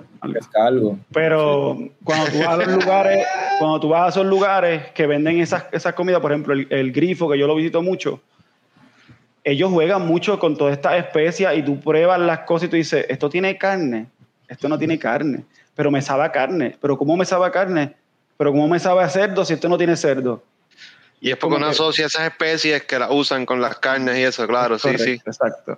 Así que se juega y el chef lo hace mucho, juega con esas cositas para nosotros eh, degustarlo y probarlo y, y- y darle, darle mucho cariño a nuestro cuerpo con el lechón que le gusta a Carlos. Oh. Cuando van un cuerito bien grasoso, en verdad. Brega, mano, brega. Cremoso, Pasando- fatty, creamy, así en la boca. Yeah, tápame una arteria, muero feliz. Y eso, eso, ahora que tú dices, ahora que tú dices creepy, ¿verdad? Y eso, esta es otra cosa también, eh, dependiendo de la palabra, tú estás describiendo un aspecto distinto de la cerveza. Tú puedes usar ciertas palabras para describir los lúpulos, el lupulado, unas para describir la malta, la, la carbonatación, eh, la- eh, otro- algunas es como tal la levadura, que es lo que la levadura le imparte como tal. Que eso también está bien interesante, es todo un mundo cuando entras en eso. Cuando, ve- Sí, cuando vemos esta... lo- dale, Ricky. Perdón que No, no, dale, dale, dale, dale. Entra, entra ese tema de. Pues mira, este, podemos hablar de los hops, podemos hablar de las maltas bases, de las maltas especiadas, podemos hablar del yeast, podemos hablar de todos los componentes, incluso si hablamos del bread, que a Jorge le encantan las cervezas con bread, Sobre todo. pues ese hongo unicelular, pues hay algunos que dicen que huele a caballo, que huele a sobaco, que huele a sudor, pero algunos de nosotros nos gusta. Y no es que nos guste el caballo, y no es que nos guste la, la peste a sobaco, porque eso es lo que dicen ellos, o el vinagre o la vinagrado. Exacto. Así que Son Sí, porque cosas- eso, eso- la, la Flemish, o sea, un sour de esos Flemish, un Flemish Red o algo así, eh, la primera que yo probé eso, eso era vinagre. O sea, a mí lo que me sabía, eso fue un... Espérate, ¿qué, qué hace Frank? Se fue Fran, ponlo en mute, si vas, si vas para el baño, ponlo en mute, papo. Brad se tiró un peo en vivo. Degústense este. No puede ser. Mira, Dígame los descriptores de esto. Sí, no, no. Azorrillado. Mira, sácalo, sácalo, saca Fran, saca Fran. Diablo, mano, sulfuroso, papelón. sulfuroso. Sulfuroso. Funky, funky. Mira, en esa línea, en esa línea, esa, esa cerveza, ¿verdad? Que son así que, de esos descriptores que uno dice funky. Ajá, y, y funky en español, ¿cómo es funky? Eh, Lizzie, de hecho, me comentó hace poco Oloroso. que, que funky en español es funky. Oloroso. Es vibr- vibrante. Vibrante. Vibrante. Sí, pero tiene sentido porque funky, ¿verdad? Sí, es algo. Sí, tiene sentido, sí. eh, me- a mí me, me suena así. Dale, sigue Eduardo, que va por la Ahí, línea es que de. está leyendo los comentarios y uno se va en un viaje riéndose con tanta de gente. de ese peo, tacho, yo no sé cómo, cómo No, reaccionar. chacho. Pero hay, unas, hay, hay unas cervezas que tienen un sulfur específico que es permitido, que tú lo hueles y tú dices, esto me huele como a peo, pero es como un peo rico. Y tú dices, ¿cómo, cómo que un peo rico? Sí, es como, ¿Qué- como que un peo elegante y tú. ¿Qué es eso? ¿Cómo que eso? Y tú, hello, güey. Pero ese sulfur como que agradable, como que, mm, y lo puedes probar y, lo, y, y, pues- ¿Qué y vuelve qué nuevamente. ¿Qué estilo específicamente, si te acuerdas, tiene permitido como que ese sulfuro así, como que ese azufre? Bueno, al- al- muchas, muchas de las lager. Las lagers. Tiene- La, la Kolsch. La guerra Es alemana permite un, un nivel. La Colch depende, es que, es que hay mucho estilo de Colch ahora mismo. Ah, bueno. Pero eh, Santurce sacó una que, que olía a un peito rico ahí, la, la Pilsner de ellos. Eh, bastante Es que- agradable. Es que yo, yo pregunto por Kolsch porque yo he probado algunas Kolsch que tienen como que le he notado eso, ese hint así de Como que, como que- que, Es- como es que aroma es- que es dice, permitido. "Oh, qué rico. Es permitido, pero en, pocoña- en, pe- en pequeñas cantidades. Exacto. O sea, una, una Curse Light, eh, si te huele a peo, pues de- la dejaste calentar. Exacto, exacto, Ya ese es el flavor de, exacto. de Zorrillo, el Ice Truck. Frank, ¿te lavaste las manos?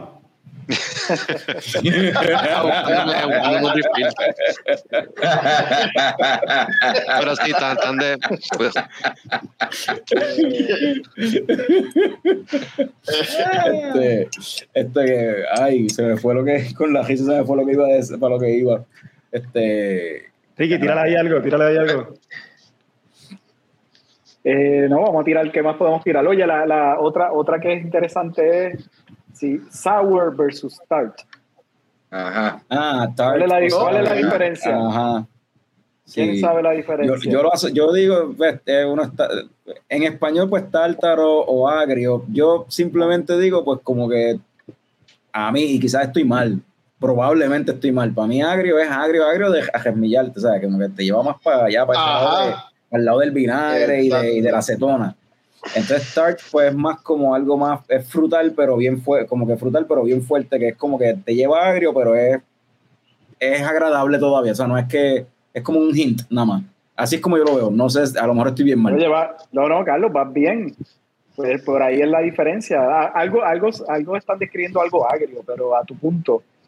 El, el sour se refiere más a algo que tú sientes la percepción en toda la boca. O sea, desde que la pruebas, empiezas a sentir ese, ese agrio. Sí, por eso empieza a salivar, por eso empieza a salivar. Exacto. Y entonces se queda en el retrogusto. O sea, cuando es sour se queda mucho en el retrogusto. Y tart se refiere a agrio, pero tú lo sientes usualmente en la punta de la lengua y después de se va. Y entonces tiene un hint de dulzura.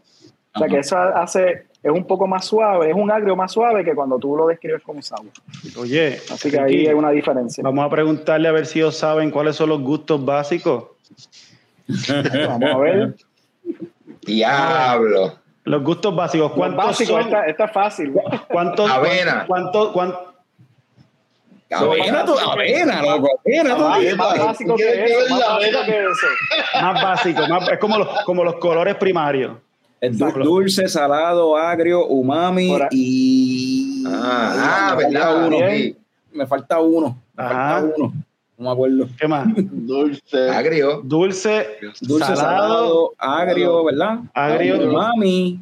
amargo. Ah, amargo. No, pues yo dije agrio, y es Amargo. amargo. Es amargo, exacto. Es amargo en vez de agrio, ok. Eh, falta uno. ¿Dijiste dulce? ¿Dijiste dulce? Sí, di- dije dulce. Bueno, te faltan, te faltan dos que No, un- son uno, seis. uno que uno que está estudiado y otro que está estudiándose todavía. Ah, no, pues no voy a saber de qué se- Eh, el, el graso o fat y el metálico que se sigue estudiando todavía como, como un sabor Ahí, ahí, El metálico. El No, metálico. metálico. Están los descriptores, pero siguen considerándolo como un sabor y se sigue estudiando. No lo, no lo tiran directamente a los sabores, pero te lo dicen, como que sigue, se sigue estudiando porque eh, seguimos evolucionando en todas estas cositas. Vamos a. Sí, y, y, y yo sé como que cuando uno dice como que diablo, esto me sabe a metal, es como que ese sabor metálico. Y eso, ese, en la cerveza, eso no es muy deseable, porque en la cerveza te da un hint, eso así metálico se va, tiende a irse para como que a sangre, bro, como que sabe un poquito como a blood, qué sé yo. O A chavito, a chavito. Ay, chavito, huele, huele, chavito, huele, a a huele cobre. Huele cobrizo. Sí, sí. Este, vamos a ir con un par de cosas que la gente ha escrito por aquí. Este, Jorge de Jesús, agrio versus amargo. Eh, bueno, pues, eh, son bien, es bien diferente, pero en, puer- el- en español, sobre todo en Puerto Rico, tendemos a intercambiar esas palabras. cambiarlo, exacto. Y, y la confundimos. Es normal, es normal confundir. O sea, se permite confundirse, pero no todo el tiempo. Pero, Oye, yo, pero yo no, yo no vine a como que hacer la diferencia hasta que empecé a beber IPAs y ahí fue como que, no, no, espérate. Amargo y agrio son dos cosas bien distintas. Tú sabes, como que... Exacto, es de hasta lo que que uno estábamos bebe hablando. cerveza que, que en verdad sabe la diferencia. ¿Qué te iba a decir, Picón? que eso viene en verdad de lo que estaba, de lo que mencionaste al principio de la confusión entre el inglés y el español. ¿Sabes? Sour y tart y la pendejada, pues la gente asume y spicy, whatever, otro, lo que sea.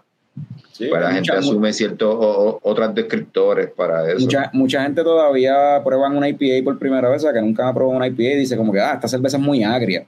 Pues, en verdad no es tan agria, pruébate una sour, eso es agrio. Esto es amargo, como tal. Ujú. O sea, y pues, de nuevo, lo que tenemos que hacer con la comida, pues lo hice con la cerveza. De, de probar diferentes cervezas para comparar, para aprender Pues- diferentes sabores y, y- y cómo describir ciertas cosas. Sí, pero no, no- no es lo mismo catar que degustar. ¿Cuál es la diferencia? Coño, eso está interesante, Eduardo. Porque cuando tú vas a una cata, tú vas a, a describir todo, todo, todo, todo. Cuando tú vas a degustar, tú la pruebas y si no te gustó, pues la descartas. Y por, por- por eso es que las degustaciones te dan dos, tres onzas nada más. Y lo malo, yo siempre le digo a las personas que lo malo de estudiar cerveza y de profundizar en estas cosas es que dejas de disfrutársela. Dejas de, siempre le estás buscando los cuatro. los- Jorge me dice que a mí no me gusta, nin- Jorge está por ahí, que no, a mí no me gusta ninguna cerveza porque Yo- siempre le, consigo un defecto. Y yo Y estoy de acuerdo con él. Y, pero eh, Pues, lo hemos hablado. lo, que, lo que pasa es que comienzo a estudiar la cerveza en vez de disfrutármela y, y como uno dice, pichar, ah, olvídate de eso, dame, da- dámela, dámela, dámela, dámela acá. Bueno, yo cuando yo voy a, casa de mis papás, si hay curso, yo me doy una curso con el calor que hace. Si hay medalla, me doy medalla. Pero si yo estoy en un lugar donde hay cerveza y hay, y están describiendo la cerveza, pues yo no te voy a pedir una medalla, yo te voy a pedir una cerveza artesanal, algo más complejo, algo más completo, algo que me puede llevar más allá que lo más básico, que son las comerciales que encontramos en todas las gasolineras. Y esto, y esto es En, en todas las- que, Frank. en todas las que, repito, en todas las que, en en, toda- en todas las gasolineras. Pero esto es una, esto es una cuestión de, de, de- de venta y, comer- y- y comercialización. O Ajá. sea, eh, estamos acostumbrados a que las distribuidoras nos vendan lo más barato, los más baratos que a ellos les salen porque el puertorriqueño quiere beberse una cerveza de un dólar.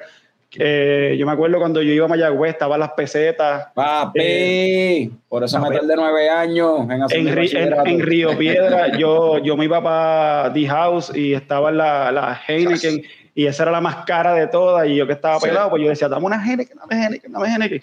Y terminaba, y eso era los jueves y terminaba vomitando. rápido. Exacto. Pero uno va aprendiendo, evolucionando y si quieres estudiar cerveza, hazlo. Pero sabes que en el camino vas a empezar a criticar todas las cervezas y a buscarle las cuatro patas al gato, que, que eso es uno de, de mis defectos como tal. yo no sé si a Ricky le pasa eso. Sí, no, es que, es que cambia, o sea, como tú percibes las cosas, una vez tú aprendes y, y, mientras más aprendes, pues más, más empiezas a ver cosas que antes no, te, no veías, ¿verdad? Sea, como si uno recuerda una cerveza que uno probó hace 10 años y ahora la pruebas y dice, espérate, pues le, le, detectas unas cosas que no encontrabas antes o la asocias con cosas que ahora aprendiste, ¿verdad? A mí me pasa. Y recientemente que, que, que, dimos un, un, taller de flavor, los muchachos estaban pompeados, pero me tuvieron dos semanas loco mandándome texto, mira, probé esto y ahora le encontré esto. Mm. que cosas que antes no encontraban, ¿ves? Porque ahora pues ya tienen el conocimiento y, y por eso es lo bueno aprender. Pero, este, y seguir, seguir aprendiendo y usando el lenguaje, aunque uno, aunque uno se equivoque, uno diga disparate. O sea, Eduardo y a mí nos, nos pasa, a veces uno se, se equivoca o no es la terminología correcta, pero eso no importa, uno, uno lo baila, lo sigue desarrollando, ¿ves? Según más pruebes, más experimentes, más trate otras cosas. Que eso de eso de equivocarse y, y o sea, cuando tienes cinco años y estás en la escuela, no te importa salirte de la línea cuando estás recortando la pendejada, tú sabes, no te da vergüenza hacerlo mal necesariamente, sino pues lo haces bien, pues mira lo mismo, o sea, si te caes cogiendo lo que sea, lo mismo, o sea, y a, esta altura, si te da vergüenza, ¿verdad? Equivocarte en algún término como decir avena, pues estás bien jodido. Ah, ah, todavía, tú, estás con eso, todavía tú estás como que no, tripeando por eso. explicar que no tienes por qué darte vergüenza equivocarte, cabrón. No, no, está bien. Oye, Eduardo, ahorita, ahorita cuando dijimos los básicos nos, nos faltó uno, ¿verdad? Yo creo que nos quedamos digamos, eh, salado, salado bitter, es, el, el otro es acídico. Umami, umami. Ah, pues sí, pues entonces, pues entonces, entonces, amargo y, y agrio, amargo y agrio están los dos. Ok. ah, pues, eso, pues ese era el que faltaba entonces. Sí, ese era el que faltaba. Y, y, al punto de Eduardo, Eduardo, tú hablaste de, de lo, ahorita que, que, hablamos de los 350, ¿verdad? Diferentes descriptores. Eso se, se van agrupando por diferentes categorías. Eh, ahí Eduardo puede expandir, que a él le gusta mucho ese tema, pero hay una, ¿Alguien sabe, de, ¿Alguien sabe de dónde? ¿Ustedes han visto la rueda esa de los descriptores? ¿La ha visto alguno? Que hay una rueda que. No, yo no la he visto. Los eh, bueno, me parece, me parece, haberla visto, pero hace muchos años que ni siquiera me acuerdo. Yo la vi en una story de, de, Eduardo, by the way, eh, hace poco. Sí, en la, la, que la posteé. Pero, pero, pero esa, esa, rueda es sumamente interesante porque ahí viene. Incluso ayer, ayer hablando con Ricky encontré la de queso sea, una rueda de aromas, sabores, sensación en boca para queso. Está el de vino, que es el que siempre se va a ver en todas las vineras y en todos los distribuidores, y el de cerveza, que es poco común verlo por ahí, pero nosotros lo, pues, tenemos que, estudiar y asociarlo, porque te tira, eh, te ramifica directamente en dónde son los, los descriptores como tal y, la, consiguen en, la consiguen en internet, le dan un search, eso se llama el Mailgar, y yo, yo les puedo enviar Mailgar, eh, la rueda de Mailgar. Y eso es un doctor, un bioquímico, me, si recuerdo bien, y la desarrolló en el 74. Diablo. Entre el 74 y el 79, y fue en asociación con la Asociación de Brewers de Estados Unidos, Europa, eran como tres organizaciones y lo estaban haciendo porque estaban buscando con el contra, vamos a tener por lo menos un estándar para cuando hablemos de estas cosas general, ¿verdad? Tener un, un sí, sí, algo estándar que todo el mundo pueda usar la misma base. Y de ahí se desarrolló y es la que todavía se usa. El Mailguard Wheel este, está bien interesante. Y, y, ahí te lo describe bien chévere, te lo, te lo va agrupando, este, lo que es frutal, te lo rompe, que si es cítrico, que si es stone fruit, eh, ¿Cómo es que se dice stone fruit en español? Carlos ya sabe eso, Carlos la... Sí. Lo estoy Pero, hablando ¿cuál- con Picón. cuáles- pues, pero, pero ¿cuáles, son? ¿Cuáles son los Stone Fruit? ¿Cuáles son Stone Fruits? Yo, yo chequeé, yo me puse a ¿Alguien buscar sabe? porque, porque se habló de eso y se nos pusimos, yo me puse a buscar lo que era. De hecho, en la conversación, ustedes, tú, Ricky mencionó lo de Stone Fruit, fruta de piedra en español, de verdad. No me acuerdo, no me acuerdo qué era eso. ¿No son las que En- tienen las semillas adentro? La que, La, que tiene, la que tiene una, una pepa grande. Ajá. Esa es la mejor manera de Mira, ahí está la, la, la rueda. Esa es la rueda. Ah, mira. Sí, esa es una de, una de ellas. Hay, hay, muchas, hay muchas versiones, pero, ¿verdad? Todas Déjame cambiar el. Yo creo que. Ah, lo quitaste. Yo creo que. Eduardo la, Eduardo la tiene, que te la puede enviar para que la vean. Pero mira, Stone Fruit es Ah, no lo quité hasta aquí, no sé qué hiciste. fruta Yeah, de estaba, hueso. cambiando, estaba cambiando el view ahí para que se vea grande. Ah, míralo buscando. ¿Así? Así se ve mejor. Ahora. Pero ¿quién lo sigue cambiando? ¿Quién lo sigue como- Yo no cambiando? estoy tocando nada. El Picón se está muerto de la risa. Es Picón el que está jodiendo. Yo tengo las manos ocupadas. anyway, esa es la, una de las ruedas, la rueda que ustedes están, una versión de la rueda de Mayer. Esa es una versión de la rueda, de, exacto, de la rueda de, de Melgar. Ok, que en, en cierta forma, yendo a lo que estaban mencionando al principio, que uno va como que de lo más básico, o sea, que Ricky estaba mencionando eso, de como que, ok, me sabe a, como a pan, ok, pero ¿qué tipo de pan? O sea, es, es pan tostado, es brioche, es esto, es biscuit, es lo otro, y, y esto es como que al revés, es como que yendo de, de lo más de lo más específico a ver de dónde sale, brega para buscar de dónde sale como tal ese, ese sabor, ¿no? Exacto. eh, De, la- de, la- de las maltas, obviamente, per- perdón, de la cebada. Porque recuerde que la, que la cebada malteada es, eh, otra cosa. Ya está un poquito tostada. Pero el pan, el pan, nosotros, lo- lo- ¿cuál, cuál te gusta? ¿El pan sobao? ¿El pan eh, regular? Eh, el, el de grano? ¿Te gusta el biscuit, la galleta, las gramas? el cereal, todas esas cosas están asociadas a las maltas como tal, a la cebada.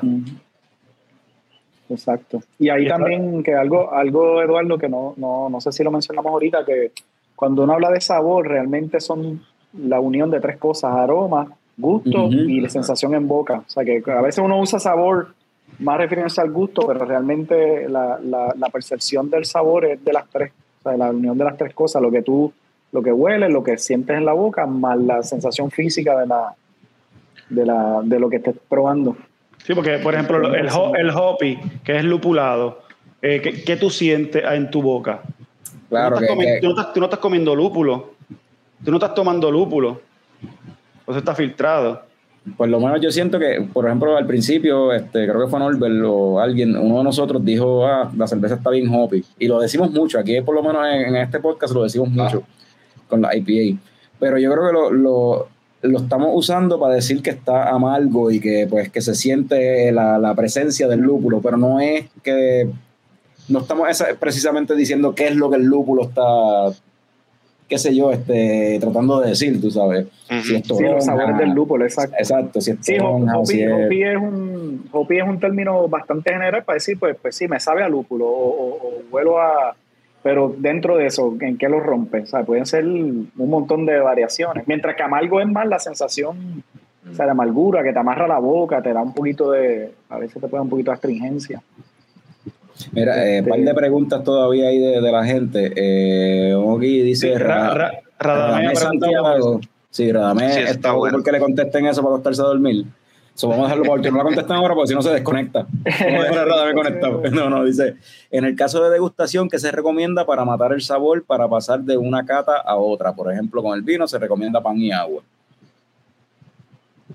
Sí, igual. La contestamos, sí, puede ser galletas por soda, pan, agua. Siempre, siempre cuando uno va para una cata, una degustación o una competencia, te piden que te laves la boca antes. Y que obviamente que no fumes, pero que no tomes café ni esas cosas, pero que te laves la boca para limpiar toda la comida, porque obviamente tú vas a comer antes de ir a beber. Y sacar todas esas especias de la boca y limpiar ese paladar. Pero en, cuest- en cuestiones de degustación, pan, galletas, sin sal, tiene que ser sin sal. O sea, galletas Ok. por soda, eh, puede ser eh, galletitas cracker, pero, pero obviamente sin sal también, sin azúcar. sin colorantes. Pregunta, ¿y qué de cierto? Porque esto pues, fue en una barra que yo fui a New York y te recomendaban como que cuando iba a cambiar de estilo, cuando estabas bebiendo, pues te servían, ellos mismos te servían una este, agua carbonatada. ¿Eso de verdad ayuda o eso de esa gente que estaba, estaban en un viaje? Para cambiar, esa, para limpiarte el paladar. Eso está interesante. No, eso está interesante, eso está interesante. Porque ahí sería como que lo burbujeante, pero. Pero sigue siendo agua. no, tenía, ningún sabor, tú sabes. Sí. Pero me hace sentido, de punto de vista, no nunca lo había analizado, pero me hace sentido de punto de vista, porque una, una, de las reglas de maridaje con, o pareo de comida y cerveza es que la carbonatación de la cerveza, entre más carbonatación, más te limpia el paladar entre un bocado y otro. O sea que, que, si tú te estás tomando una Perrier sin limón, ¿verdad? Que no, no la que tiene sabor, sino la regular, pues además de que no tiene sabor, que es como si estuvieras tomando agua, pero entonces la carbonatación te limpia el paladar, que es el efecto que hace la cerveza cuando estás maridando, eh, haciendo un maridaje de cerveza y comida. O sea que, que me hace sentido, lo, creo que sí. Ellos tenían, lo había visto, pero ellos tenían una pluma. Viste, uno aprende siempre en esto. Es una barra ya en el Village en, New York que tenían una pluma como si fuera de estas de, de, refresco. O sea, las que tienen, las que tienen la, manga así parece de ducha, qué sé yo, la flexible. Y te llenaban un vaso con agua este carbonated water cuando tú pedías una cerveza que no era el estilo que el último que pediste, como iba a cambiar el estilo, ellos mismos te lo servían como que, ah, bébete eso antes de probar la próxima beer. No me acuerdo. Suena que no es un gimmick entonces, es algo que pudiese ser. No, no, suena, me, me, me, suena lógico, me suena lógico basado en eso, en la regla esa de la carbonatación. Bueno, y también, también estás limpiando todo. Así que te estás limpiando la boca. Después que te metiste unos tacos picantes. exacto. Acá Jorge de Jesús dice: ¿Cómo se compara el metálico en sabores básicos versus off flavors? Depende del chavito prieto. Mentira, no. del año, del año. Del año del chavito prieto. Depende si es de hace años, si es del año pasado, sabe, sabe como que más nuevo. A medalla, yo siempre le digo a las personas cuando sabe, sabe como a medalla de justa. Y tú dices, medalla de justa. La gente, la bueno, los de ahora no me entienden, pero ustedes me deben entender. Sí. Una medalla de Mayagüez que lleva ahí meses y meses. Que tú la pruebas y dices, tú estás como dañado. No, y que ha pasado por 48 cambios de temperatura, bien cabrón. Exacto. Sí, mano. Sí, el otro es cuando prueba, no, no sé, ¿verdad? Los que, los que les gustaba ir al campo a la quebrada de, chiquito, que si tú tomas agua de, de, una quebrada, aunque está, está limpia, ¿verdad? Pero puede estar limpia si está corriendo el agua. Pero tú, le, tú sientes los minerales. o sea, tú sientes más minerales, pues esa agua no está filtrada ni nada, ¿verdad? Pues ese puede ser un sabor más básico versus un off flavor, que a los flavors te va a saber la sangre, a chavito, o sea, que es, un, es algo más, más, vamos a decir, no, no, que no es, no es, no es bueno, ¿verdad? No, no te da un sabor agradable. Así que eso puede ser una, una contestación. Por eso, por eso la gente ahora usa Yeti, para no tener el sabor de metal en la boca cuando, cuando se toman las bebidas. Digo, eso dicen, yo no sé, pues yo no, yo no uso Yeti, pero yo lo que uso fue, son latas de cerveza, ya no. Yo tengo un Yeti que es para poner la lata adentro. De la brega bien cabrón. Me lo regaló. Gracias, mami. Me lo regaló mami de Navidad. Este, por aquí había una pregunta que yo, yo he visto por ahí una pregunta de ayer de, de Jeremy de, de Preston, que estaba por ahí conectado. Ah, más arriba, a ver si la encuentro rápido, sí. Hay una pregunta de Preston que estaba interesante. Rafi Barra, Barrada también dijo algo por ahí. Voy a poner la de Preston primero. Dice, one of the big una de las grandes conversaciones que se está teniendo en la isla es que sería un Puerto Rico style ale. ¿Cómo sería clasificado un Puerto Rico style ale? Alguna gente está más cerca de tener un true definition que otros. Eh, ¿Qué pensamos de eso? Puerto Rico style mm, ale. Pregunta súper interesante, en verdad. Bueno, eh, yo, yo he probado cervezas de Puerto Rico en botella que yo, yo la pruebo y yo digo, es de esa cervecería. Yo no sé si es el agua que utilizan, yo no sé si son las maltas, si son los lúpulos, pero como que uno va directamente a asociarlo. Pero directamente, un estilo. Yo, honestamente, eh, los estilos cuando vas en ese viaje de como que decirle el estilo de, pues, qué sé yo, las geles eh, la Colch, que es de Colonia, este, y así por el estilo diferente, los quesos, ¿verdad? Que hay diferentes quesos que son, tienen el nombre por el de la región y son protegidos por esa región. Cuando hablamos de cerveza acá en Puerto Rico, en realidad ninguno de estos ingredientes se, se, se dan aquí, nada más que el agua. So, Mm. Es bien difícil tú poder decir un- una cerveza estilo Puerto Rico cuando en realidad ninguno de esos ingredientes crece aquí, tú sabes que los puedes hacer aquí. So, a menos que, qué sé yo, para mí, yo, yo, yo pensaría como que lo más cercano a eso sería la, la casiri, no sé, porque tiene yuca. I don't know. De yuca, sí. De yuca boricua. En verdad que sí. Tampoco es que se están fermentando temperaturas de Puerto Rico, tú sabes, porque obviamente se usa control de temperatura. Exacto. Pero sería, sería interesante coger, coger todas las cervezas que se han hecho en cervecería en Puerto Rico, todas, desde, ponle desde los 2000 y tirar a ver todos los estilos que han hecho y todos los nombres. Sería sumamente interesante tirar un... Ricky, O buscar- tenemos, o- tenemos o- eso. O buscar como que algo en que, a ver si hay Denominador común. un denominador Un común. algo denominador común, sí. De las, Sí, buenas, de, las buenas, de las buenas, porque, o sea, no de los, de los, no de los- porque han habido muchos mistakes, ha, ha habido muchos, sabes. La industria está en Sí, sí, pamper si el more todavía. flavor es el denominador común, pues. Por eso, la, la industria está en pamper todavía, hay que estar claro de eso. Vamos Y a eso- tomar eso las las buenas. lo que tú dices, Carlos, es un punto bueno y un punto bien válido. Esto es una industria nueva en Puerto Emergente. Rico, como quien dice. Mm. Esto todavía está en pañales. Yeah. So que definir lo que sería una Puerto Rican style, bueno, todavía falta años, en mi opinión, porque Maybe, cuando maybe fue que empezamos Sí, a hacer cerveza? Hace 15 años. Hace tratar, año. tratar de hacer algún, eh, desarrollar algún, o sea, cultivar una levadura aquí que sea con algo, o sea, con, con la microflora de, de- del ambiente de un sitio, o sea, de, de aquí de Puerto Rico, a ver qué sale. Ah, tú dices que puede- todos o sea, los ingredientes es que, tienen es que, que, ser. es que del- por eso no, no, no todos los ingredientes, pero es que cuando una, el alambic es algo, pro- un producto nacional protegido de una región de Bélgica y es por la levadura, porque se da solamente allí. Las GLS es por las maltas, la, la Kolsch también es las maltas que usan, son de, de, de colonia, o sea, es, es como los quesos, brother, es porque esto se hace con cosas que solamente crecen aquí. ¿Qué cerveza se puede hacer que sea como que con algo que solamente se da aquí? Los lúpulos, en verdad, está bien difícil tú lograr que lúpulos se te den. Las maltas, aparentemente tampoco. La levadura tiene sentido. Vamos a. ¿Y si se, se, se- Sí, levadura o La levadura y el las agua. cervezas que le gusta o las cervezas que le gustan a Jorge, las sour con fruta, pues entonces buscar fruta, ¿verdad? Que sea de aquí? Mano, hay un montón de frutas que ya no, no, la- no las usamos y no se, no se va así, no se producen para vender, pero que son típicas y que son raras. O sea, que son cosas, a veces, a veces en la, en la heladería hasta del área famosa, a veces te ponen unas cosas que tú dices, ¿qué es esto? Esta fruta Sí, que es y, de verdad y- que sí. y es interesante. Sea, buscar algo bien peculiar que describa El- te ponen, te ponen el, el como nosotros. el pomelo, el pomelo que en casa de mi abuela había un palo de pomelo. Carlos, ¿sabes qué es pomelo? Pónmelo ahí, pónmelo ahí que lo voy a partir, ¿no? Eso no es la canción del conjunto Isquilla. Pónmelo ahí que lo voy a partir, que lo voy a partir, pónmelo ahí que no.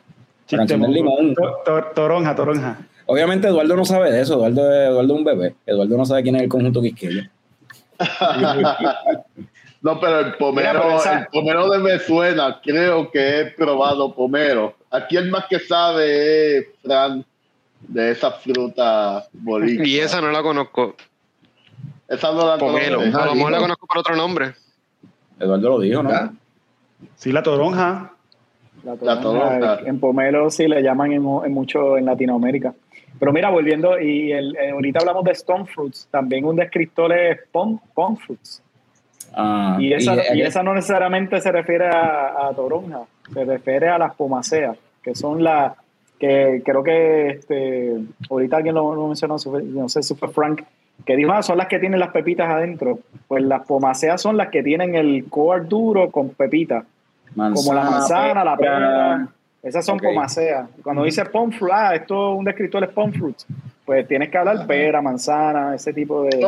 Versus, versus los stone fruits, que son pues las duras, eh, melocotón, Sí, el, el, el peach, ciruela. el, el apricot, nectarín, cherry. Oye, pero, y que- pero, pero aunque, eh, Mangola, aunque Mangola ponen, interesantemente, Mangola En ponen como tropical. un tropical fruit. Sí, por eso, tropical. por eso, es que eso es lo que iba, porque la cuestión de decir como que un stone fruit, ¿verdad? Que en español, creo que en España le dicen frutas de hueso. este, Frutas de hueso. Pero en un stone fruit lo ponen como que todas como que haya un sabor en común, pero tú, pero el mango no sabe como ninguna de esas otras, brother. El mango está aparte. es pepa grande, pero esa la tienen como tropical. Oye, volviendo al tema también de la, de la, me quedé pensando con lo de la, la Puerto Rican ah, la pregunta de Preston. Oye, oye, pensé, ¿verdad? Y yo sé que es un estilo complicado, pero, pero con, como somos el, la capital del ron en el mundo, pues una Imperial Stout que sea bien boozy, bien alcohólica, puede ser un buen estilo que, ¿verdad? Quizás con una variante más boricua, pero eso puede ser un estilito que... es otro, otro, otro, otro, otro descriptor, boozy, ¿qué es boozy? ¿Qué significa boozy? en español. Mucho alcohol. Mucho alcohol, exacto. embriagante. en español, embriagante, ajá, ¿cómo sería en español? exacto. Intoxicante. Intoxicante. Intoxicante. Pero ese es otro, otro, un buen ejemplo de la Stout. Si uno la describo, no puede decir bien general, ah, pues es alcohólica, pero es boozy. Pero si uno profundiza, dice, bueno, pero espérate, pero ¿qué tipo de, de, de, de descriptor? Hay mucha gente que dice licorice, que es regaliz, que es, la palabra en español, que es verdad que es una mata que pues sí da ese sabor picantito también, como picoso, como este, en inglés usan picant, que es como picoso, pero no es tan fuerte como especiado. O sea que hay un montón de terminología. Mira, Rey David dice que no la sigue ahumado. ahumado, exacto. Borracho. Ebriedad. Ahumado es como te deja. Esa no sería la descripción de la cerveza, es como te deja tu descripción después que te la da. Así como esa traducción que Rey David pone Busi es igual a Jumao, a lo mejor este con, con, Ricky y con Eduardo se podría hacer que sea como una guía o algo así de. Porque nosotros los boricuas tenemos una forma bien extraña de cómo hablar el español. Sí. Cómo traducir estas cuestiones, ¿verdad? Hacer como que, así como dice este eh, Rey David, Busi sería ajumado, pues ¿cómo sería de verdad en, en español boricua, tú sabes? Como que cómo describir ciertas ah. cositas de, de, la cerveza. Estaría interesante. Ah, ah, hablando de esto, le hago un paréntesis bien corto. El español peculiar de Puerto Rico está tan, tan y tan cabrón que hay veces que el pana mío mexicano de por acá y yo preferimos hablar en inglés porque no nos entendemos en español a ese nivel. porque, mira, cabrón, vamos a hablar en inglés mejor, porque en verdad, entre, tu chingón y mi cabrón, como que, como que no lo entendemos. Pero sí, así es el español boricua, papi, es un spanglish bien, bien peculiar. mira, este, Jonathan Rodríguez, que está cervecero, ¿verdad? Ha trabajado en un montón de breweries allá afuera, este, empezó en Old Harbor originalmente allá en Viejo San Juan, menciona que volviendo a lo del Puerto Rico Style que como único sería lo que está diciendo un sour beer inoculado en cool chip y así se podría decir que es boricua, pero menciona acá, Puerto Rico rara vez ve temperaturas menores a 65, que está difícil, ¿verdad? Está complicado. Pero de que se puede hacer algo, es, hacer, es, pero es lograr hacer un, wild ale, básicamente. Sería otra cosa, que sepa bueno, un wild ale que sepa bueno y ahí se, surgiría algo que de verdad sería algo que solamente se da aquí, porque fuera de eso... Un wild ale de grosellas o algo así, algo de campo. Sí, pero la grosella negra o la grosella normal. Ah, viste. no, ahí hay que... Hacía tiempo yo no escuchaba esa palabra. grosella, y hay que, tú sabes oye, la, la, puma rosa, la puma rosa. No, la puma rosa, sí. Así que Brewers tienen una asignación, mi gente. Mira, estaban hablando de que esta pregunta es para Eduardo, que mencionó que en los exámenes te hacen lavarte la boca, o sea, te recomiendan que te laves, se te los dientes antes de, de, de, tomar los exámenes y las degustaciones de la cuestión. Y aquí Eva Esteves menciona, y cuando te lavas la boca usan una pasta en específico porque, o, qué? Porque después de lavarse la boca, el, refresco sabe, sabe mal, o sea, que, que la, pasta, la pasta te afecta. Siempre me han dicho que la barata, la más barata que tú consigas en el supermercado y tienes que esperar la próxima, bueno, eso es lo que me han dicho, porque no, no tengo la certeza, media hora o una hora antes. Sí. En Cicerón recomiendan sí dos horas antes y que sea la pasta. Ya, dos horas. sí, como dos horas antes sin Si Pues- te lavas y después no tomes café, no fumes, no bebas alcohol. Sí, nada te vas a hacer una, un- Vas vas al para, tú vas Sí, para, tomar para agua el laboratorio, tú vas para el laboratorio a hacerte un, examen o algo así, no jodas. O sea, vamos, tienes que estar en ayuna, papi. O que, que tienes que lavarte la boca con un, Pero tiene sentido. una pasta de Always 99 o algo así. O sea, La que- barata esa, la, la, La, la col- no colgate que siempre regalan. La colgate Eh, que regalan, exacto, algo insaboro. algo así. Oye, Eduardo, Eh, buscando la, la rueda, la rueda esa, ¿no, no encontraste un off flavor, eh, un off flavor, no, un descriptor bien raro que tú diste, diantre, ¿qué es esto? Ya, che, que hay Alguno que te tan- venga a la mente así. hay- Van a hay tanto. tanto. Mí, a mí me Eh, llamó la atención uno que me quedé buscándolo porque ese no lo había, y de verdad no lo he sentido en ninguna cerveza. Pero hay uno que es Terry y Ter- Tar es, Tar es brea, o sea que yo digo, wow. Ah, pero eso yo lo asocio, eso yo lo he visto mucho que lo usan para describir stouts de estos bien, bien, Sí, bien ser. pesados, bien syrupy, Eh. bien como sirop, bien espeso. Bueno, está Y el, yo el pensé-. So, Sí, yo me imagino que eso es para describir. como- Yo me imagino, yo siempre pensaba, a lo mejor, no sé, pero ustedes me corrigen, eh, eso de tar, tarry yo siempre lo he asociado a más la cuestión de la, la- el mouthfeel como tal de la cerveza, que se siente bien pegajoso, como sí, bien re- siro, es como que, resina, como que- como resina. sí, como que syrupy, como se siente como un syrup, pero más allá de un syrup, o sea, como peor todavía, más, más Eh, espeso peso. todavía. Ok, ajá. Yo lo asocio con eso. Ah, eh, así que recuerdo barniz, el plástico. Ah, ¿Qué, qué, qué tip- qué tipo de plástico?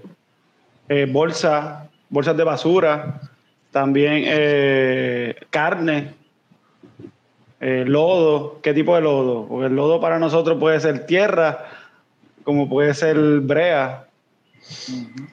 Eh, ya sé que hay tanto, hay, hay Pero- tanto así. Preston menciona seda, ¿verdad? Silky, cuando dicen silky. Silky, seda. ¿Qué es eso? ¿Qué es eso? Y es mouthfeel, en verdad, está describiendo la, cómo te la sientes en la, o la sensación en la boca, pero en verdad, no, en verdad no, ninguna cerveza se siente como seda. como-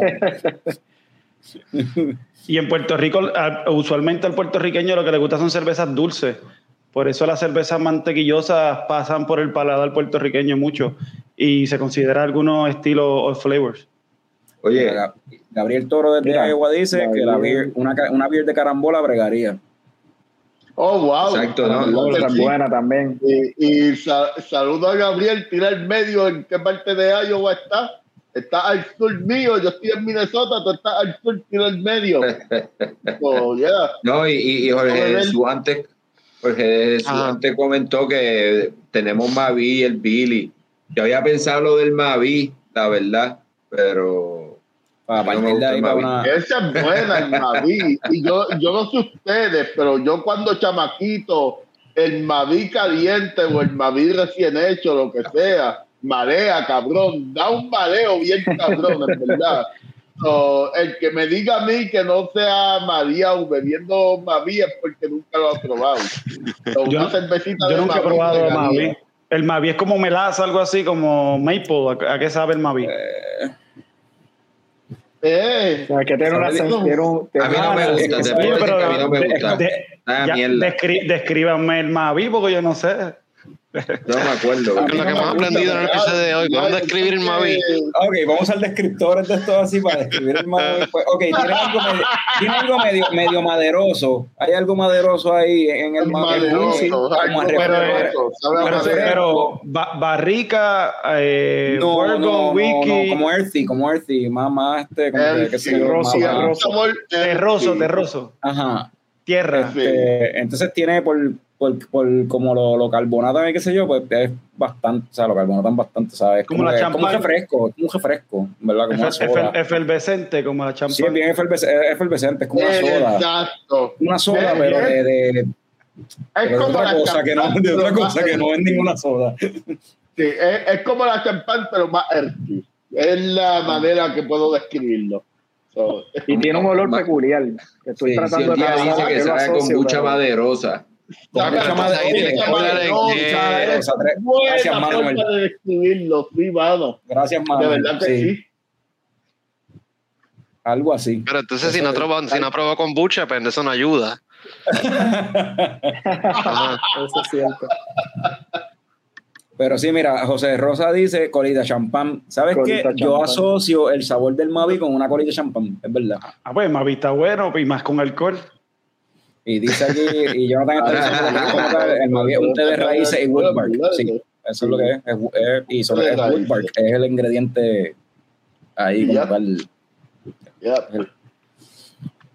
Pero sí, este, por ahí yo creo que vi algo más. Mira, Norbert, Gabriel Toro te escribe que está en Forest City. Ok. Forest Dale City, para los Iowa. Guía para los Eh, y vamos a beber. Ahora me dice, pues, ¿por qué le preguntas dónde está si le estás pidiendo que vaya donde ti? ¿Para qué le preguntas dónde está entonces? Anyway, Yo no voy a guiar a Iowa, que él guíe para Minnesota. mira, vamos, vamos a cortar, vamos a cortar. Ya, ya. ¿A qué da cerveza, Carlos? Algún día voy a No, guiar a Iowa. Algún día. Digo así yo. Picón, ¿te ¿Quién queda tiene cerveza? Norbert. Mira, pero no, tiempo, antes de irnos, antes de irnos, Ajá. antes de irnos, antes de irnos, yo vi Ajá, una película. Les voy a, les, les voy a preguntar para que, para que adivinen la película que es. A ver, y con esto cerramos. no, no, vamos por para dos favor, horas, no, vamos para dos no. horas. Vamos a estar aquí. Sí, pero si nos dividiéramos de no. tres tries, nos fuimos. No, Vamos a no, estar no, media hora no. más aquí. Mira, No, olvídate no. de eso. Vamos. Eduardo nos dijo fuera del aire que él nunca, él no ve películas. Sí, Si esto no. es para- Sin ver películas. pero si vamos, vamos- minutos. vamos- vamos fa- vamos fácil. Vamos a preguntarle a Ricky cuál fue la última película que vio de principio a fin. Diantre, la última que vi, mano, fui con los. Yo, yo tengo dos nenes y me convencieron de ver la de Spider-Man, esa del Spider-Man Boricua, Ajá. Como de cómic. Así que esa fue la última que vi, que yo creo que fue hace como un mes.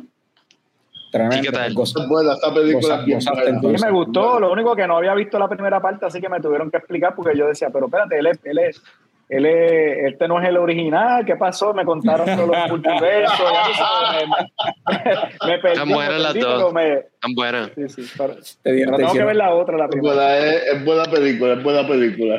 Cuando te sacaron así el, el, el, la- Sí, la- la- sacaron el, el- el- el presentation Mira, board ¿qué así pasó con esto, los, lo otro. pa, pa, pa, a explicarte todo.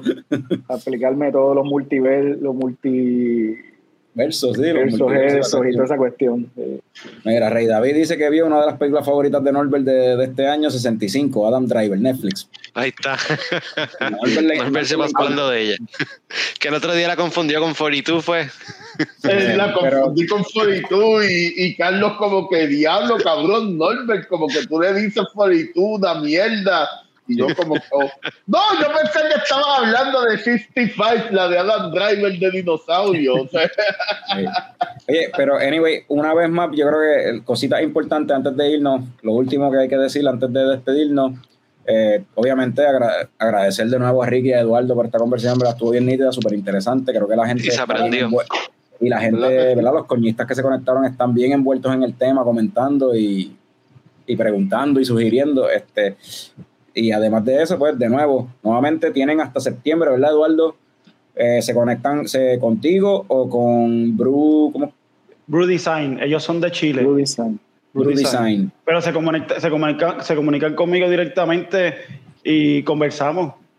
Porque, oye, vale la pena, pero esto es algo para, para uno, para enriquecerse uno como persona y conocer cosas de la, de la cerveza y aprovechar los viajes, porque en, en estas cuestiones te haces BJCP y vas creando unos rankings. En Puerto Rico yo creo que no hay BJCP, pero hay muchas personas que pudiesen ser un BJCP y estar viajando y gozando de esos privilegios, porque algunos a veces te pagan el hotel, a veces te pagan el hotel con todos los gastos habidos y por haber, solamente tú tienes que ponerle el, el pasaje.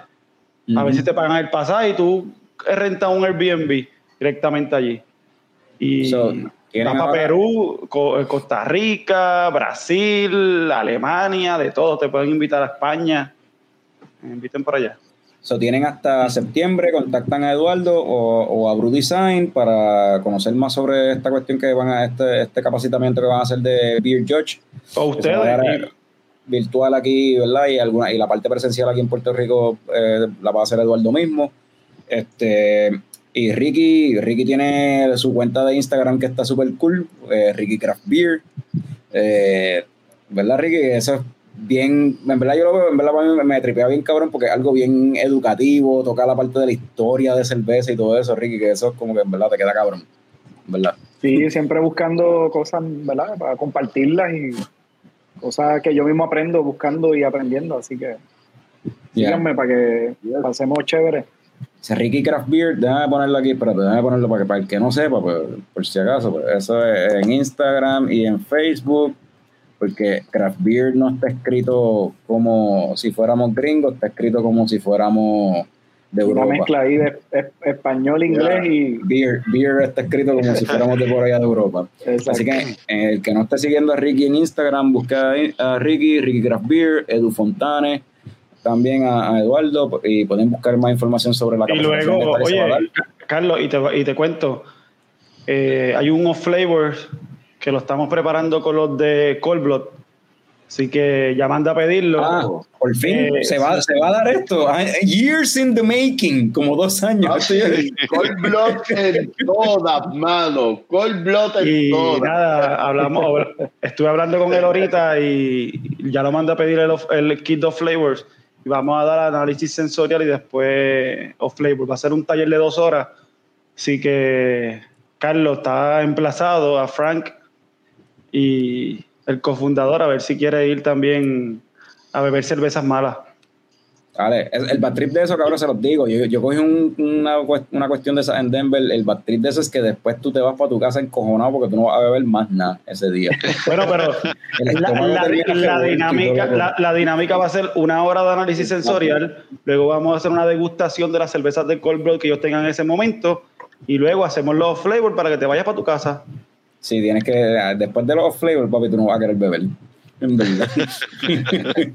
Así que estén pendientes en las redes que vamos a anunciarlo y, y Pero los que quieran conectarse allí directamente con Cold Blood, lo podemos hacer. Pero vale la pena, vale, vale la pena, en verdad. Eso te, te expande el, el- la, la, la, la percepción, en verdad, de cuando tú estás tomando cerveza. So, habiendo dicho eso, ¿quién era el que tenía cerveza? Era Norbert. Norbert, cuéntame, ¿qué pasa, ¿qué pasa habiendo dicho eso? Salud, cabrones.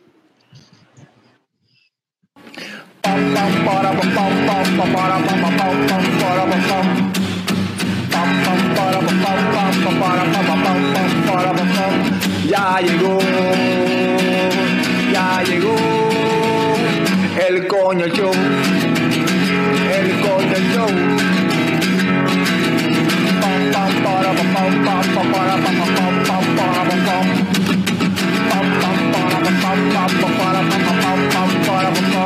Ya llegó, ya llegó el coño show, el coño show.